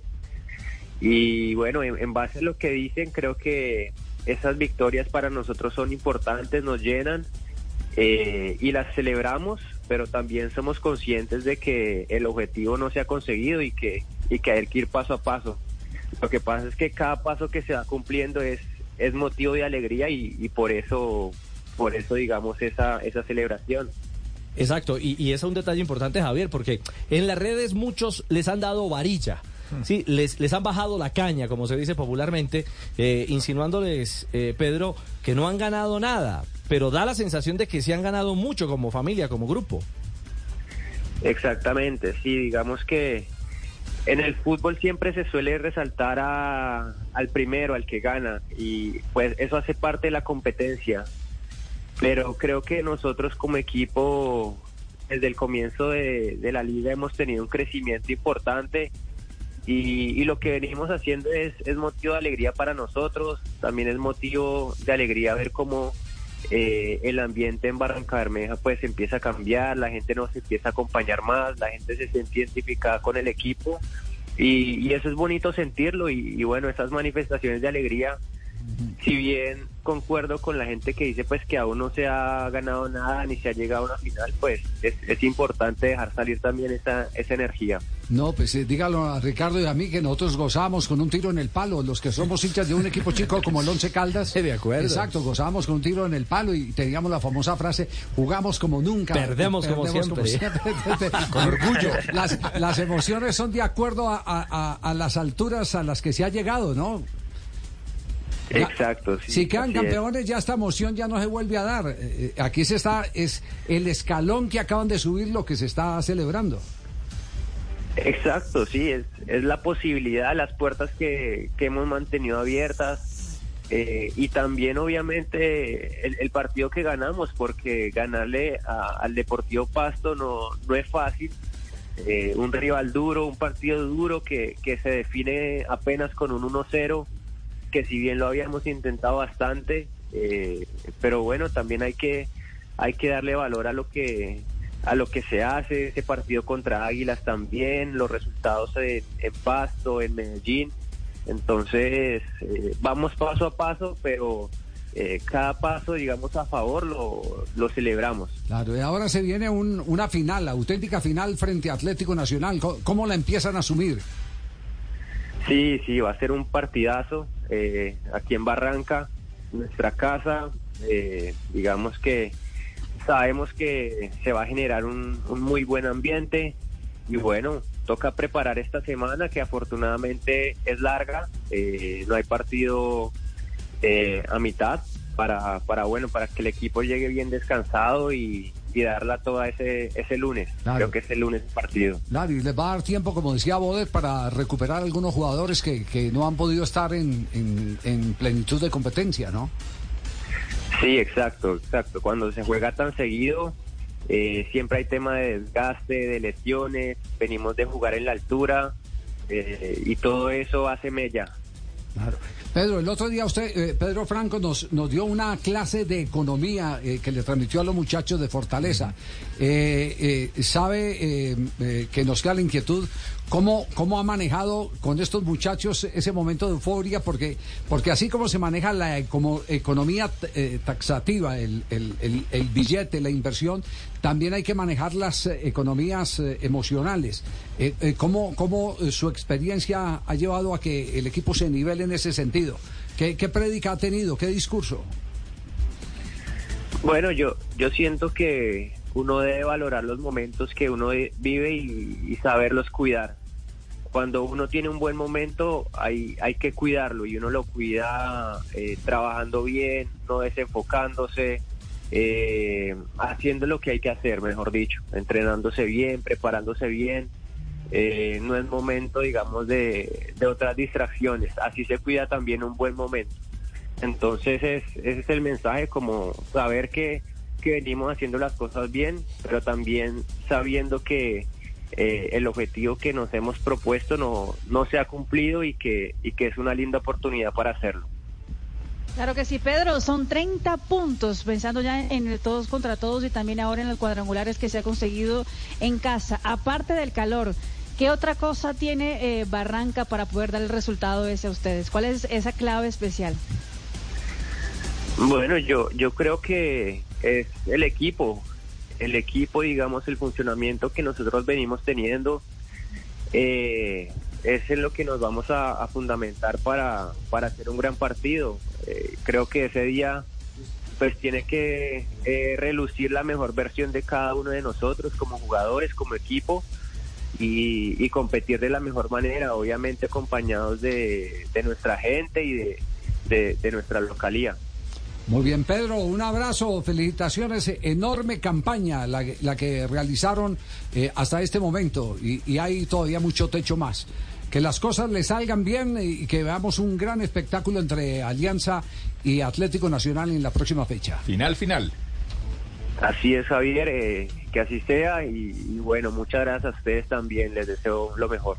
Gracias, muy amable. Pedro Franco, uno de los ídolos modernos de, de Millonarios, hoy Sí. eh, bastión de alianza del equipo de Boder, eh, que está de tú a tú con un grande, con un histórico como el cuadro Atlético Y Nacional. jugando bien, Javier, sabes que ese es otro equipo que, Sí. que me gusta de, de su, su manera de jugar, su estilo, eh, en muchos aspectos muy parecido a, a, a Águila. Águila un poquito un poquito más osado para desarmar la defensa y irse hacia adelante, pero en cambio eh, Alianza un poquito más prudente en ese sentido, pero el estilo, la idea principal creo que es más o menos la misma que tiene Águila, de toque, de asociación, de jugar con interiores, fútbol posicional, extremos rápidos, con desbordes. Realmente interesante eh, lo que ha hecho Boder con este equipo.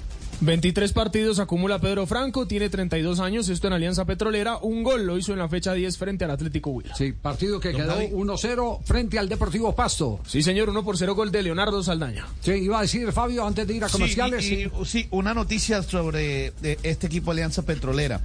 José Luis Chunga tiene contrato hasta el 15 de junio. Es decir, puede jugar el próximo partido, pero no el que viene, la última fecha de los cuadrangulares. Hasta este momento todavía no lo han llamado para ver si pues se, hay- se llega a un arreglo, un mes más de contrato, algo. No sé si las directivas de Alianza Petrolera están esperando a ver si se clasifica a la final y después eh, a, a ver si llegan a un acuerdo. Pero en este momento José Luis Chunga solo juega hasta el partido del próximo lunes porque ya después se le vence el contrato el día 15 de junio. Bueno, noticia importante esa. eh, eh, yo creo que la gente de Alianza está ya resignada porque el mercado no le permite eh, acceder a la renovación de contrato de Chunga. Bueno, y atención que hay noticia Ah, de atención. último momento, eh, noticia que tiene que ver con la final del fútbol colombiano y sus aparentes y posibles protagonistas. Javier, entendiendo que hay varios futbolistas que han sido convocados para este proceso en suelo europeo, eh, la DIMAYOR está contemplando seriamente que si la final llega a ser entre Millonarios y el Atlético Nacional, la final se corre.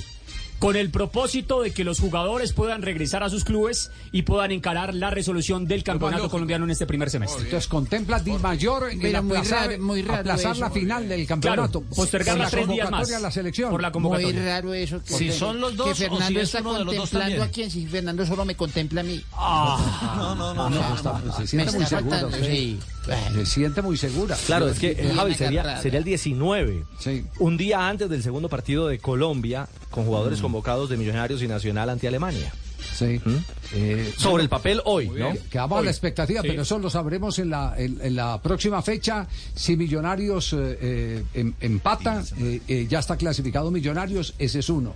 Y si Atlético Nacional, que es el otro aportante de jugadores a la selección Colombia, clasifica, eh, que puede ser el, el que gane el próximo duelo. Sí. Sí, ahí está listo. Prácti- Ahí está prácticamente se va, sí. No, no, no, no queda listo porque No, la- no, como- prácticamente se va. Yo no he dicho que queda Prácticamente. listo. Ver, ver, Prácticamente, prácticamente, es que- prácticamente, es que prácticamente, casi. toma el liderazgo. Va Le en camino. Va en camino, va en Le camino. falta le un falta punto de algo. Queda cerquitiquitica. Yo, yo le aporto un punto de vista. Si fueran eh, Millonarios y Nacional los finalistas, no habría motivos para suspenderlos porque los dos pierden casi por igual. El tema No, es, y no, llega no, Nacional. No, dos y uno, dos y Bueno, está bien, pero digo, Millonarios o Nacional, que son los que más aportan, los estás haciendo competir en inferioridad de condiciones contra un equipo que no aporta absolutamente nada. O sea, creo que eh, esa idea de la Di Mayor tiene que ser independientemente de si llegan los dos. Con que llegue uno de los dos tenés que suspender la final. Porque si no lo estás castigando al equipo que tiene jugadores en la selección. Bueno, pero ya sabemos cuál, eh, eh, eh, cuál es la, la razón de todo esto. Eh, eso se llama falta de Planificación. Planificación. Tal cual. Planificación. Esta noche le pregunto. La pregunta que hacía. Por, por- Javier, dedo gordo. Sí. Javier, es que, es que las fechas FIFA se conocen ya programadas hasta el Pero- 2030. Pero por supuesto. 2030. Ya, están ya hay transmisiones programadas de todas partes. Falta de planificación. Falta de planificación. Bueno, panita. Entonces, ¿qué, usted, manita? usted no tiene problema porque no tiene equipo. No, yo sí tengo planificación para los chistes. Sí, planificación Sí, para los señor, chistes. Está todo planificado. O sea, hoy el chiste Vamos. que viene va a ser mejor que el primero. Uy, claro. Sí. Como siempre. Señoras y señores, En el único show deportivo de la radio, en el blog deportivo, está feliz y lo está demostrando en este día, en este lunes arrancando semana. Aquí está el panita. Vamos, Fabito. Mire cómo aplaude, vea. Hola amigos, bienvenidos a la hora con más chistes. A un, a un- a un tipo le murió un amigo acá en Colombia. Y entonces no pudo venir al entierro y contrató unos serenateros para que le llevaran la serenata al, al difunto. Al difunto, no puede Sí. ser. Y Eso el es muy tipo- común, eso es muy eso es muy común. común. Entonces le, le contrató a la serenata y dijo, "Haga", y el señor era como medio borracho el cantante. Sí, sí. Dios mío.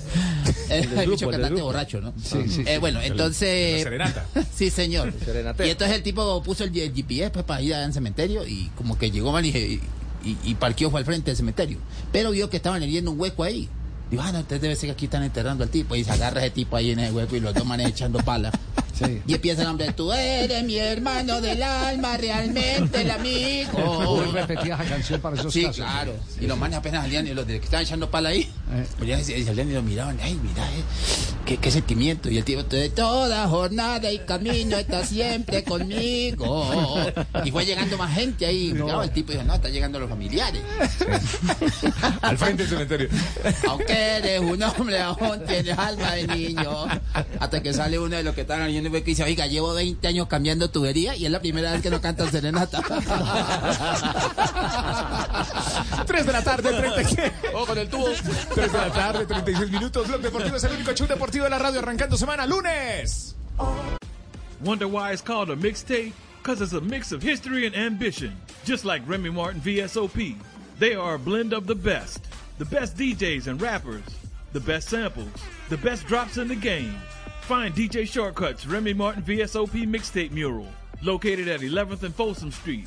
And scan it for a chance to attend the exclusive Remy event. Remy Martin Cognac. 40% alcohol by volume. Imported by Remy Cointreau. USA, New York, New York. Please drink responsibly.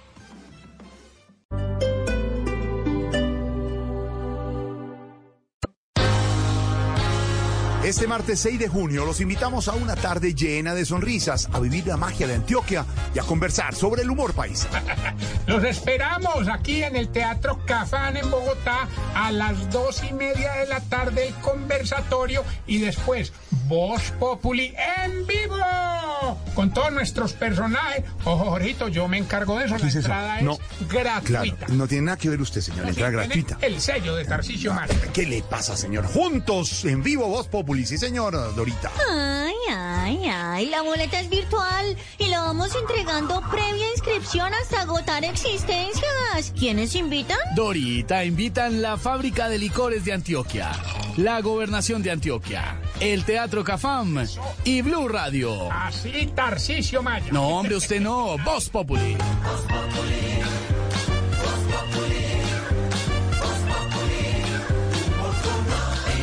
Inscríbete en www.bluradio.com. De Antioquia para ti con mucho amor.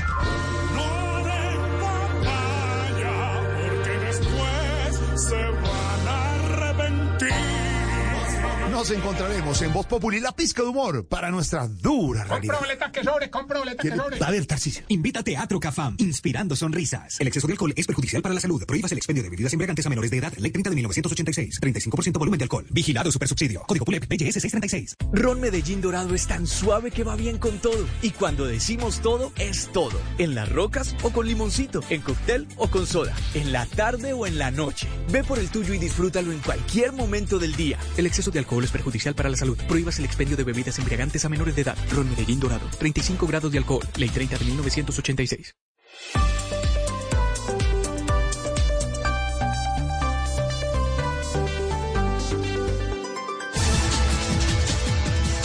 ...339, Blog Deportivo, el único show deportivo de la radio desde Bogotá, Colombia, para todo el mundo. En nuestro canal de YouTube le ponemos eh, cara a la radio. También estamos en Facebook, somos Blue Radio, BlueRadio.com. Y una noticia internacional antes de pasar al próximo juego Medellín-Chico. atención. Mari. Javi, con, eh, y tiene que ver con un hombre de Selección Colombia, Mateo Zuribe, eh, ya oficialmente ha, se ha despedido del Porto. Ah, otra noticia de del blog deportivo que se confirma, otra de las primicias Sí, del blog. señor. ¿A dónde iba Eh, Mateo Zuribe? Fútbol árabe. En el, al fútbol árabe sí, pero se fue eh, muy bien con un nuevo título, el título de la Taza de Portugal o la Copa de Portugal, enfrentando 3 por 2 al Famalicão. Quedó Porto campeón y de esta manera fue que Mateo Zuribe termina eh, despidiéndose del Porto. Hola amigos, Mateo. soy Mateo Uribe. Estoy muy ansioso y emocionado por unirme al SAT espero verlos pronto para empezar esta nueva etapa juntos. Un abrazo. Seguro que le ponen las letricas esa de la traducción al mensaje que manda para los hinchas. Sí. porque Es un mensaje para los hinchas, ¿cierto? Claro, para los aficionados Sí. árabes, cataríes. pero no le pegué. Sí, sí, sí. Exactamente. Sí, es, es, eh, eh, hay, hay algunos jugadores que hacen el esfuerzo de, de, eh, traer un, un, eh, traductor que les enseñe la frasecita, cómo, cómo se dice la frasecita, hacen el esfuerzo y, lo, y lo programan. Ya estoy disponible por si necesitan. ¿Está disponible, sí? Ah, sí. sí. Ah, sí, ya. yo, está Nalgas Sí. Ah, ¿Recuerdas, Javier? Muchos recuerdos. aquí. Mucho, sí, nostalgia inmensa. ¿cierto? Nostalgia. Sí. ¿A quién del equipo de, de Gol Caracol y Blue Radio recuerda ya en Qatar? Ah, bueno, mucho a- al señor de la Argentina Buscaglia. ¿Por qué? Ah, ¿por qué? Por la ¿Por prima qué? mía al coger gemit. Sí. Ella quedar prendada Ah, de... sí, sí, mándele un beso a su ¿Preñada? prima, ¿eh? Eh, un beso. coger quedó pren- Ah, prendada. prendada, ya, ya. Prendada, sí. Ah, Yo entendí preñada. Sí, pero preñada es otra cosa. No asusten a Juanjo. Que, que yo, que yo sepa no, que yo sé que, que yo sepa no, nada. Sí, sí, sí, sí, Ah, cierto, no sería, sería tendría que poner Juanjo el muchachito cauchorroto, alguna vaina de esas. Yo lo tuve en mi arena. Yo tuve a Juan en mi arena. Ah, sí, lo tuve Sí, en mi arena. Él disfrutar mucho con Ah, esposas. Con Sí, esposas, sí, sí. No, puede pues. Juanjo, sí. Me tocó tenerlo Que con yo sepa esposas. tengo tres hijos, Nalx. Que yo sepa tengo tres hijos. Sí, eso sí lo No hay datos de otros municipios. No, de eso faltan datos de otros municipios. Nos tocó tenerlo con bueno. esposas. Ah, con esposa. Puede Sí, porque si le soltábamos las manos empezaba a agarrar a todas las mujeres mías. Ay, Dios santo. Lo que, se, ¿Qué? lo que, se, lo que pasa en, Qatar- en Qatar se queda en Sí, Qatar. no, no, mucha No me cosa. difames. 3 de la tarde, 41 minutos. Doctora Joana, nos quedó debiendo, nos quedó debiendo la calificación del árbitro Alianza Deportivo Pasto. Fue Andrés Rojas. Sí. Simplemente se le presentó una jugada de una, un gol- una acción de gol anulada a Torres eh, de Alianza. Porque eh, hubo una falta previa de Mojica sobre Tobar, le pega una patada, el árbitro eh, pues, se percata de la acción, sanciona la falta antes de que el balón se introdujera en la red. Ya, y calificación, Siete puntos. 7 puntos. Y Medellín Chico, el árbitro de Medellín Chico, ¿quién fue? El Carlos Betancourt, en ese partido no hubo jugadas que comprometieran su trabajo. Eh, me parece que tuvo una buena actuación. Vienen las sanciones técnicas y disciplinarias. Para él, 7.5 puntos. En ese juego, eh, un análisis interesante de Sebastián Botero, eh, el técnico de Medellín. El tema de alarmas tempranas de posibles lesiones. Creo que vale la pena escuchar porque le indagaron, bueno, ¿y por qué no jugó este u otro? Y claramente plantea eh, Botero, el técnico del Poderoso, la respuesta a partir de esta herramienta. Primero, yo no coincido con que haya sido una mala elección. De hecho, me parece que el partido de, de- Ari es extraordinario. Desde sus tareas ofensivas, sus tareas defensivas, la personalidad que tuvo, opción de gol, la capacidad de atacar la profundidad. También lo uso porque es un extremo diferente al del otro lado, es capaz de atacar los espacios. Y porque hay una cosa muy importante en el club, es que nosotros creemos en, en- en las fuerzas básicas que tenemos. Nosotros venimos de ahí y no tiene sentido que si nosotros conocemos el, el jugador y sabemos lo que nos puede dar, no confiemos en él. Y lo confiamos no porque queramos mostrarlo, sino porque realmente pensamos que es muy bueno y que va a ser una realidad en el fútbol profesional colombiano. Y me parece que los dos partidos que ha sido de inicialista y el partido que entra en, en- en Cali realmente nos, nos muestran que es un jugador que tiene una capacidad enorme y que va, a dar muchas cosas. También, ¿qué pasa? Que, que teníamos que descansar a Andrés, teníamos que descansar a Ebarwen, teníamos que descansar a, a- Jaime. Tenemos un, un sistema de, de alarmas de, que lo idéntico que saca eh, por el tema de las cargas y nos están ya mostrando que están al límite de una lesión y nosotros no nos podemos permitir tener jugadores lesionados para un torneo como el que tenemos el jueves. Entonces también era una decisión, obviamente que no era fácil. Yo quisiera jugar todos los partidos con los 11 que creo que están mejor, pero ahí es el tema de la gestión y que aparezcan los que no, no están participando para que también demuestren que pueden estar. Y bueno, como usted lo decía, eso es de riesgos y hay que asumir cuando uno toma decisiones, pero realmente lo hemos hecho toda conciencia, nunca pensando si eso nos hacía ver mejor o peor, sino si eso era lo mejor para el equipo y eso es lo que hemos hecho todo el tiempo desde que estamos acá. Ya. ¿Cuántos puntos eh, eh, tiene Independiente Medellín? Dos, Javier, con ese empate quedó eliminado, eliminó la posibilidad de clasificar a la final del fútbol colombiano. Es decir, para los afiebrados a echar técnicos, todos esos que eh, viven enloquecidos, saquen a este, saquen al otro, saquen, se demuestra que los procesos hay que terminarlos y los directivos tienen que asumir la responsabilidad frente a, a sus decisiones, dejando que los técnicos terminen los contratos. Eh, fíjese, Medellín pegó un timonazo, a mi entender, y con todo el respeto a la opinión de los demás, equivocado, descabezó un técnico para darle la oportunidad a otro técnico pensando que la solución y, la opción de llegar al título era, era ese cambio de, de dirección técnica. Pues eh, los días van demostrando de que eso puede funcionar un instantico por el impacto anímico del que hablaba Castel el otro día. Hay, hay momentos en que, en que eh, vos haces un, un viraje y hay una reacción anímica, pero no es una reacción fundamentada, no es una reacción total. Es difícil, Javier, no hay un fondo, no hay un proceso, no hay, no hay una estabilidad No- no en sé, una idea. La reacción ¿Mm? duró tres partidos de liga y uno de copa. Sí. Es, es, eh, eh, ¿Cuál es el y ahora, futuro? Javier, y ahora Sí. con, eh, con este nuevo técnico que, que están pensando hacer, ahora lo sacan. No, ahora, o ahora- le van a no, permitir. a- no, ahora que le permitan, pues, ya le dieron, ya le dieron la oportunidad, ahora que, que le permitan Claro. con el tiempo, con la repetición en la trabajo. semana, desarrollar su Claro, trabajo y claro, darle la impronta a su, a su idea futbolística. como ahora que no se pongan pues otra vez en el cuento que vamos a cambiar Sí, técnico el, y todo. el jueves, ¿no? digamos, tiene a mano la posibilidad de ganar.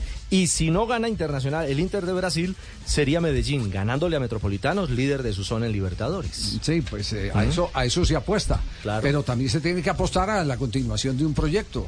A, a mí me parece interesante todo lo que este, este muchacho sí, sí. eh, eh, piensa. Y creo que es de eh, respeto a la profesión del director eh, técnico el que le den continuidad. Que dejen esa fiebre que es unos cambiando eh, gerentes de tienda. Que dejen esa fiebre que, que mantienen Tulio y, y- y- y No, Raúl. y Raúl. Eh, sí. Pero yo ya le había dicho a Raúl, Raúl, ¿cómo vas a hacer esa burrada? Sí, estoy sí le- seguro que le dijo. con él. Ajá. Más que Raúl es más terco. hombre. ¿Verdad? Eh, Ave María. No, no, no puede ser. Le digo, Raúl por la derecha no, y ahí mismo se mete por la derecha. No, no, no. Raúl que por la izquierda y echa para la derecha. Los datos de Independiente Medellín y Boyacá Chico. 0 por 0 terminó el partido en el Atanasio Girardot. El Boyacá Chico todavía puede llegar a la final. Es segundo del grupo B con 5 puntos. Está a 5 de Millonarios, con 6 todavía en disputa. Y el cuarto es Medellín, con 2 unidades ya eliminadas. Le hago la pregunta del fin de semana. Eh, eh, empate a 11 puntos, ¿cómo se puede dar? Se da con una victoria de Boyacá Chico frente al América y frente a Millonarios. Mejor dicho, que Chico gane los dos partidos y que Millonarios empate en la última jornada frente al Medellín. Quedarían ambos con 11 puntos y sin importar la diferencia de gol, Millonarios sería el finalista. Muy bien, gracias por la respuesta. Tuvo, tuvo Lo estudiamos 48 toda horas. la semana, Javier, días, todo el fin de muy bien, semana. Chico, muy Yo le digo, cambia de asesor. A uno le decía, la mamá le decía, ojo con las malas compañías. Don Javier, nos quedamos Sí. aquí trabajando en Sí, esa- nos en esa quedamos trabajando ahí. Usted nos quiso Usted corchar. nos quiso corchar. de asesor de Juan Camilo Ah. para, para ver si le daban las cuentas de No, cómo, la cómo habría verdad, un yo la empate a, un- a diferente. 11 puntos. Sí, sí, yo la entendí también diferente. Yo le dije, Sí, sí. un empate y ya. Sí, sí, sí. Pero el punto invisible le da ese Claro, por supuesto. 3 de la tarde, 50 minutos, Blog Deportivo, el único show deportivo de la Radio 350. Atención que acaba de salir el pronóstico de Matic para el fútbol colombiano. Ay, Le- ay, ay. Le pegó a los clasificados Matic, ¿no? Que lo tuvimos acá como cinco o Sí. seis fechas antes Sí, de, señor. de Sí. terminar el campeonato. En las tendencias. En las ten- exactamente. Pues eh, eh, combina un montón de, de- de data para llegar a esta, a esta conclusión. Atención para Matic, ¿cómo está en este momento la proyección para título en el fútbol colombiano? Se la juega todavía faltando mucho terreno por recorrer. ¿Cuáles son las posibilidades de ser campeón? Eh, ¿Qué dice Matic? Chino? Matic. Mira, mira, Javi, mira, considerando el calendario restante, punto invisible, rendimiento, etcétera, las probabilidades de ser campeón de la Liga Betplay a hoy son de Millonarios 62.4%. Le sigue Nacional con 28.4%, es decir, para la estadística Millonarios tiene eh, mucha ventaja. Alianza 8.6%, Chico 0.4% y el Pasto es casi nulo de 0.09%. Pero hablamos de Millos 62%, Nacional 28% y Alianza 8.6%. Nos pone, nos pone la vara alta, Javier. Tenemos que ser consecuentes con las expectativas. Claro. 62%. Parece bien, 62% según Matic. Impresionante. Yo, yo tenía el 69 en la cabeza, pero con el 62 creo que... Le alcanza. Sí, yo, no, yo quería, sí. yo quería Claro, el le alcanza. 69. Yo tenía 69 No. aquí en la mente. Esa, Aquí esa en la mente es, tenía... es para título, ¿no, Javi? Sí, No para sí, ser sí, finalista, título, sino para ser campeón Es el Colombia. favorito al título. Mm. Favorito al título. Ay, ay, Sí, ay. sí. Repetimos, 62.4% Millonarios, Nacional 28.4%, Alianza 8.6%, Boyacá Chico 0.4% el Deportivo Pasto el 0,09%. No, muy potito. Muy poqui- poquito, Claro. poquito, No, poquito. no, no, muy potito. Sí, poquito. Claro, no pone nada, nada. Muy, muy potita la, Poquito. la, la estadística. Poquita, diga, Estadística. Po, po, Qui, quiti, Poquito. poti, poti, po, po- No me déjenme No.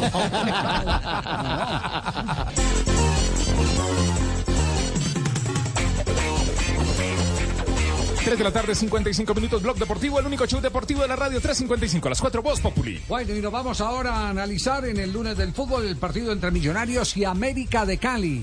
Eh, no pasó ¿Qué- nada. qué? No pasó nada, sí, no le pasó, no le pasó nada. Pasó fue de todo. Sí, sí, sí, sí. Pasó Millonarios por encima, que es No otra, se- otra no cosa. se eliminaron. Sí, sí, sí, pasó, pasó por encima.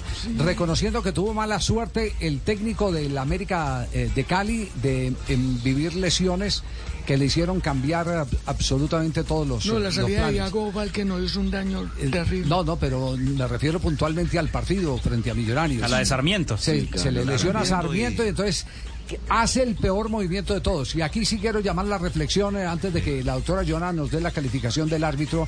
Eh, la, la reflexión va por esto. Eh, eh, no tiene...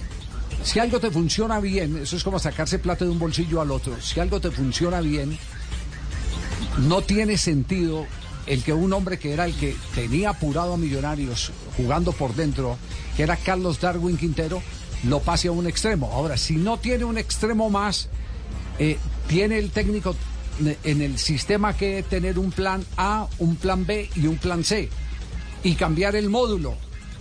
¿Cierto, eh, Castel? Cambiar el módulo, pero no perder la mayor descarga de ofensividad que es Carlos Darwin Quintero por dentro, con el agravante de que ni jugó ni se le recostó el juego a la zona de Carlos Darwin, ni tampoco se contuvo por dentro la presencia de los volantes de primera línea de Millonarios que Carlos Darwin los tenía amarrados y que empezaron a participar en el juego, como se vio por ejemplo en la jugada del gol del empate de Millonarios, que es una jugada en la que el volante eh, de primera línea eh, que es eh, Larry. Larry, Larry Vázquez, ese volante de primera línea participa en el circuito de la jugada de gol. ¿Por qué? Porque tiene toda esa libertad, porque ya no tiene a- al, al fenómeno que le está quemando las neuronas para saber cómo, cómo lo tiene que controlar. Entonces uno, uno se pregunta, eh, simplemente por mantener el esquema tenía que sacar el mejor jugador del sitio de influencia para mandarlo al costado. Yo esa no la entendí, Castel. Yo Claro, no yo sé si tampoco, usted tiene alguna explicación. Lo, comen- lo comentamos en el partido. Eh, el mejor jugador de América para inventar jugadas de tres cuartos de cancha hacia adelante es Darwin Quintero, jugando por detrás, eh, entre líneas, por detrás de los mediocampistas del, del equipo rival. Sí. No sé por qué lo sacó. Supongo, presumo, que era para no darle esa tarea a Adrián Ramos que acababa de entrar por el jugador Sarmiento. Entonces, entre, entre, entre Adrián Ramos y, Darwin, eligió a Darwin, que es un poco más liviano, y a, Adrián Ramos no lo, que, no lo quiso hacer eh, trabajar por esa zona. Pero cometió el gran error de sacar al mejor jugador, al más peligroso, al más desequilibrante en la zona de gol, que Sí. era Darwin Quintero, evidentemente. Sí. El árbitro del partido, doctora Joana. Fue Wilmar Roldán, que a propósito esta semana Copa- eh, pita en Copa Libertadores River Plate Fluminense, eh, 7.5 de calificación, tuvo dos acciones, eh, digamos, de revisión. La primera, un eh, fuera de juego previo de Adrián Ramos, posterior hubo una jugada de penalti de Montero sobre Ramos, pero el árbitro estuvo bien en sancionar la primera acción que ¿Cuánto fue tiempo, fuera de estuvo, juego. ¿Cuánto tiempo estuvo sin bar? Estuvo todo el primer tiempo y parte del segundo tiempo hasta el minuto 56. Y creo que dio una lección de lo que tienen que hacer los sí, árbitros. claro. Primero resolver lo que ven en la cancha y después acudir al bar. Sin bar pitó mejor eh, Roldán. Roldán. que cualquiera. Exactamente, don Javier. Eh, inclusive en el segundo tiempo, para el segundo tiempo ocurre una acción también polémica eh, para la discusión de una no mano penal de Ginás. El jugador tiene los brazos atrás, ceñidos a su cuerpo, están en posición natural, estaban, digamos, discutiendo que el jugador hizo un gesto de movimiento de la mano y que por eso debía, haber debía ser sancionado, pero ese gesto es por el impacto del balón, hay un arco reflejo, él hace un leve movimiento, pero la mano está en posición ¿Cuánto, natural. cuánto le dio de calificación? 7.5. El rebelde Sí. del bar. El nivel de ahí. Millonarios, Castel, usted de 1 a 10, ¿cuánto le da a Millonarios eh, en el rendimiento global?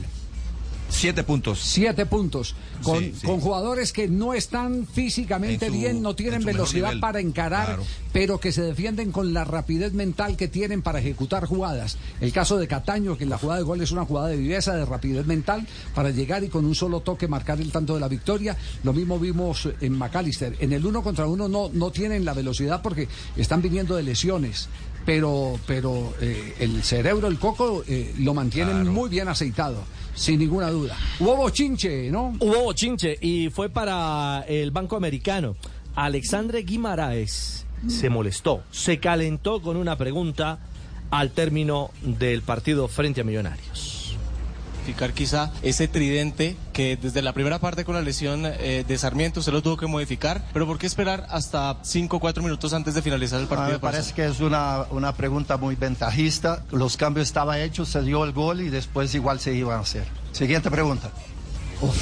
No falta. Eso se, se volvió un tinglado en las ruedas de El prensa. hombre en salió todos con lados. todo. Guimaraes no Primera fue. vez que lo escucho así. Sí. Guimaraes, vez, yo- Guima- Guima- eh, eh, Autori no fue a la rueda de prensa y Guimaraes fue y despachó Salió a rápido, sí. cobrar. Cortito, Siguiente cortito, pregunta. sí. Mm. Siguiente pregunta. Vea, vea, pues. Muy bien. Eh, datos eso de- estamos hablando- ahora- datos ahora- del partido, Juan Camilo. Terminó 2 a 1, Javier. América se fue arriba al minuto 42 con tanto de Adrián Ramos. Fernando Uribe marcó el empate al minuto 45 y al 83 Cataño marcó el de la victoria. Cataño que recién había ingresado al campo en el 46. Eh, detalles eh, de lo de Independiente Santa Fe. Sé eh, por buena fuente que están eh, esperando el cerrar definitivamente la transferencia de Mantilla. El tema de Kevin. De Kevin Mantilla. Es decir, hay dos, ¿cómo se llama el zaguero? Un- hay un zaguero central de la selección uruguaya. Que, es, eh, que, que fue muy, muy destacado, que a propósito Uruguay clasificó a, a la semifinal de la Copa del Mundo. Exactamente, se verá las caras con Israel. Sí, sí, se, se ve las Este caras. jueves.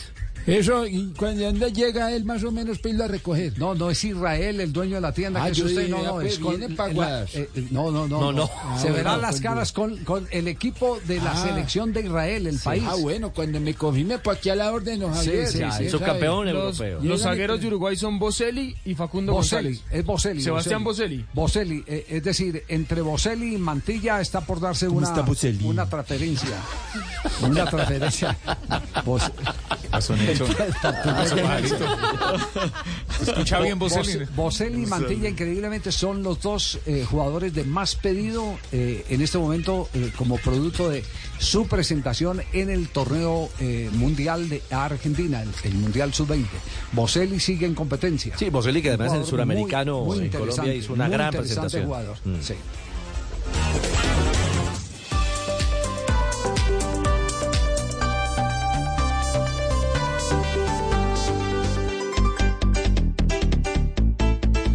Radio, BlueRadio.com, ya viene Voz Populi. ¿Qué pasa, Jerry? Entonces, ¿qué panita? ¿Bien, o no? está- lo veo feliz. Ese, Ay, ese sí, llamado a la selección lo tonificó. ¿no? da ¿He vida. estado bien con los chistes y todo? He estado bien. El- Mejoró hoy, sí. Juanjo. An- antes del cierre y que venga Jerry con el chiste, espero que levante la puntería. Tengo un breaking news, un último momento. Oh. Atención. Un último momento que tiene que ver con Barcelona y Messi. Puede llegar esa, esa novela a, a buen puerto mañana. La liga, la información que manejo es que mañana va a anunciar que acepta el plan de viabilidad de Barcelona para contratar a Messi. Atención porque se pueden estar viviendo horas decisivas y creo que mañana puede ser un día muy, muy importante para que se termine de sellar la llegada de Messi al Barcelona. Se- ¿Sabe algo de Sebastián Villa a esta hora, Juanjo? Oh, bueno, sí. Que el fin de semana el juez Mafuchimur decidió elevar a juicio oral eh, la otra causa de, de- de Sebastián Villa, que es por abuso sexual con acceso carnal de allá de junio del 2021. Todavía no tiene fecha, todavía no tiene fecha, pero sí la decisión del juez es que pasa a juicio oral. ¿Qué Ajá. tiene de importancia eso? Que si lo llegan a encontrar el culpable en esa segunda causa, el cumplimiento de prisión será efectivo y se le sumará un- una condena con la otra. Por lo tanto, puede cambiar notablemente la situación procesal de Sebastián Villa. Es decir, el juez estima que no hay que esperar hasta diciembre, sino adelantar el proceso. No, él, No. él lo que hizo fue este fin de semana, eh, eh, luego de instruir la causa, él, la decisión fue decidir entre esta causa a juicio oral. Lo que va ya. a faltar en los próximos días es que fije una fecha. La fecha puede ser igual para fin de año, ¿eh? pero por lo pronto Bueno, el primer te- paso que tenía que tengo- darse es que te- va a juiciar. Tengo información para que le hagamos seguimiento, Juanjo. Tengo información que el juez va a anticipar la fecha. Quiere, quiere resolver el tema lo más rápido posible. Quiere resolver si el tema lo más rápido Se posible. le suma una causa con la otra, si en los dos culpable, ahí ya el cumplimiento de, de prisión de Sebastián Sí, será el, efectivo. el panorama no, no, no, está, no está fácil. No es bueno para él. El juez, el juez quiere adelantar eh, la fecha, no, no la va a dejar para seis meses. Exactamente, quiere adelantar la fecha, están, están en ese proceso, es una especie de pulso, porque me imagino que el abogado defensor también estará pidiendo eh, que, que- que se mantenga lo de los seis meses para Sebastián Villa. Seis meses de que, que- que sirven de qué? De margen para, eh, me imagino yo, negociar, eh, no, no, no eh, la condena ni nada por el estilo, porque eso sería un, un- un delito, sino para negociar con, con la afectada y que se llegue con una conciliación a ese juicio oral. Y eso sería un atenuante. Si hay un atenuante, el juez... A través de un acuerdo económico. eh, a, a través de un acuerdo económico. ¿Hay Entiendo una que- teniente ahí? ¿Cómo así? Atenuante, No, no, atenuante, atenuante. teniente- Tengamos, en cuenta una cosa, Sí. eh, para la justicia argentina, un Sí. abuso sexual con acceso carnal eh, lleva de cumplimiento efectivo de prisión de hasta 15 años. 15 años. Bueno, que es, es un delito peor que, que el- que el, eh, por el que fue juzgado. Claro, ¿cierto? que la violencia de género y las amenazas. Bueno, no, no está fácil el panorama para Villa y si, y si el juez tiene afán en el asunto, pues va a ser un, un poco más complicado. Sí. Muchísimo Ah, más pobrecito, complicado. Sebastián. Pobrecito Sebastián. Ojalá le haga Ojalá Ojalá que- todo eso a, a mi guay, porque él es uno de mi guay. ¿Ah, sí? Sí. Es un jugador y hay que tener consideración. y Esperemos a ver que todo salga en buen- en buenos términos. Bueno, eso esperamos eh, que, Sí, eh, señor. que ahora que llegó Jorge Alfredo. Ay, don eh, Jorgito Alfredo, lo- ¿cómo los está buenos usted? términos humorísticos se den en este, Sí, en este programa para que, Pero venimos bien, para que venimos mantenga bien. el nivel. No, está, Venimos- es que Jerry está emocionado porque lo llamaron de nuevo a la selección Colombia. Convocado Sí, nuevamente. qué bien, Entonces, Jerry. ¿qué es mi guay? ¿Cómo vamos, Cantera panita? santafereña, es que lo de Santa Fe, Cantera. así componente o nada. Sí, como Ah, dice la canción, se me perdió la cantera, ya no te... Ah, no, esa No, es la es cartera, cartera, de Junior, cartera, sí, señor. sí, es cartera. Junior, Sí, sí, Que ¿cómo será la gente de Santa Fe, ¿ah? La gente que será. De- ya para el próximo torneo. Bueno, vamos al chiste, mejor y me presenta. Espere que la superfoca eh, Pam, está- Sí. pam, pam, Señoras y señores, oyentes de Blue Radio, BlueRadio.com. Con el barítono. Barítono. Jorge Alfredo Vargas, barítono. Aquí en el único show deportivo de la radio, la Superfoca. Hola amigos, bienvenido a la hora como chistes. Eh, intimidades. Porque sabemos que cada semana no sé, intimidades de, la- de los cuentos infantiles. Intimidad. Ustedes sabían que Blancanieves vivía con siete enanitos. Siete enanos, sí. claro. Siete hombres ahí. Siete fabitos. Vivir con una mujer no es fácil. Siete hombres. Siete Fabitos, enanitos. siete Siete fabitos. enanitos, siete enanitos No. estaban ahí. y entonces les gusta que los enanitos eran boyeristas. Ay, no. Que le gusta mirar así por. Le gusta mirar y eh, hacer cosas. Bueno, ya que le gusta mirar por las Mira, endijas. le gusta mirar. Sí, que le gusta Ah, mirar. Y entonces un día Blancanieves estaba. como el mago Loaiza, el, el jugador del Deportivo Cali, sí, más o menos. Mira. Yo tenía su aparato con el que hacía en el hotel. eh, ¿Huequito? de- de Orificios. conce- los edificios donde se concentraban, claro. Ay, Dios mío, Sí, bendito. Sí, sí. Boyerista. Bella. Boyerista. Bueno, boyerista. entonces el- estaban figoneando ahí. figoneando ahí. figoneando, sí. Entonces se, acomodaron los siete enanitos así uno detrás del otro. Sí. Y entonces le- era sabio, gruñón, feliz, dormilón, tímido, mocoso y el mudito. Sí. Ah. Sí, se acomodaron todos siete. Entonces él le dijo, bueno, mire usted y nos va diciendo a nosotros qué está haciendo. y entonces el primero, eh, feliz, que después que se puso a mirar, Sí. llegó y empezó y empezó a mirar así por el huequito. Y dijo, uy, se está quitando la blusa, se está quitando la blusa, se está quitando la blusa. Eh, Así de para atrás. Se iba repitiendo. Claro. se. Le iban contando, se está Parecía- quitando la blusa. se parecía eco, blusa, sí, se pero está era la cadena, era la se Sí, cadena. claro, le va contando el sí. otro hasta llegar al, al 100. Y entonces, y Pero volvía- ¿cómo era el primero? ¿Qué le decía al primero y segundo? El primero, el segundo, se está quitando la blusa, se está así. quitando la blusa, se está quitando la blusa. Así, ¿ya? Hasta que llegaban al último. Sí. Y después me llegaba y decía, Se está quitando los zapatos, se está quitando los zapatos, se está quitando Claro. los zapatos. Claro, empezó Claro, así. vos, hasta el 7. Se quitó el brasier, se quitó el brasier, se quitó el brasier. Se quitó el brasier, se quitó el brasier. Se paró, a mí también. a mí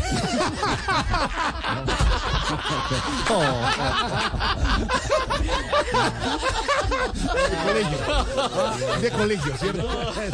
Nuestra época era quinto bachillerato, ahora es décimo. No lo esperaba. De No, no lo esperaba. La verdad no lo esperaba. le sirvió la llamado a la selección. Yo le he dicho que Está fino, está fino. Sofía, yo le he dicho que busque una emisora de salsa. Sí. A esta hora no oiga el programa donde está su papá. De verdad. Sí, porque pena, es que aquí hay, hay- aquí hay ¿En gente muy caliente. Cambia de Sí, emisora, sí. cambia de emisora. A mí también, a mí también. A mí también. A mí también.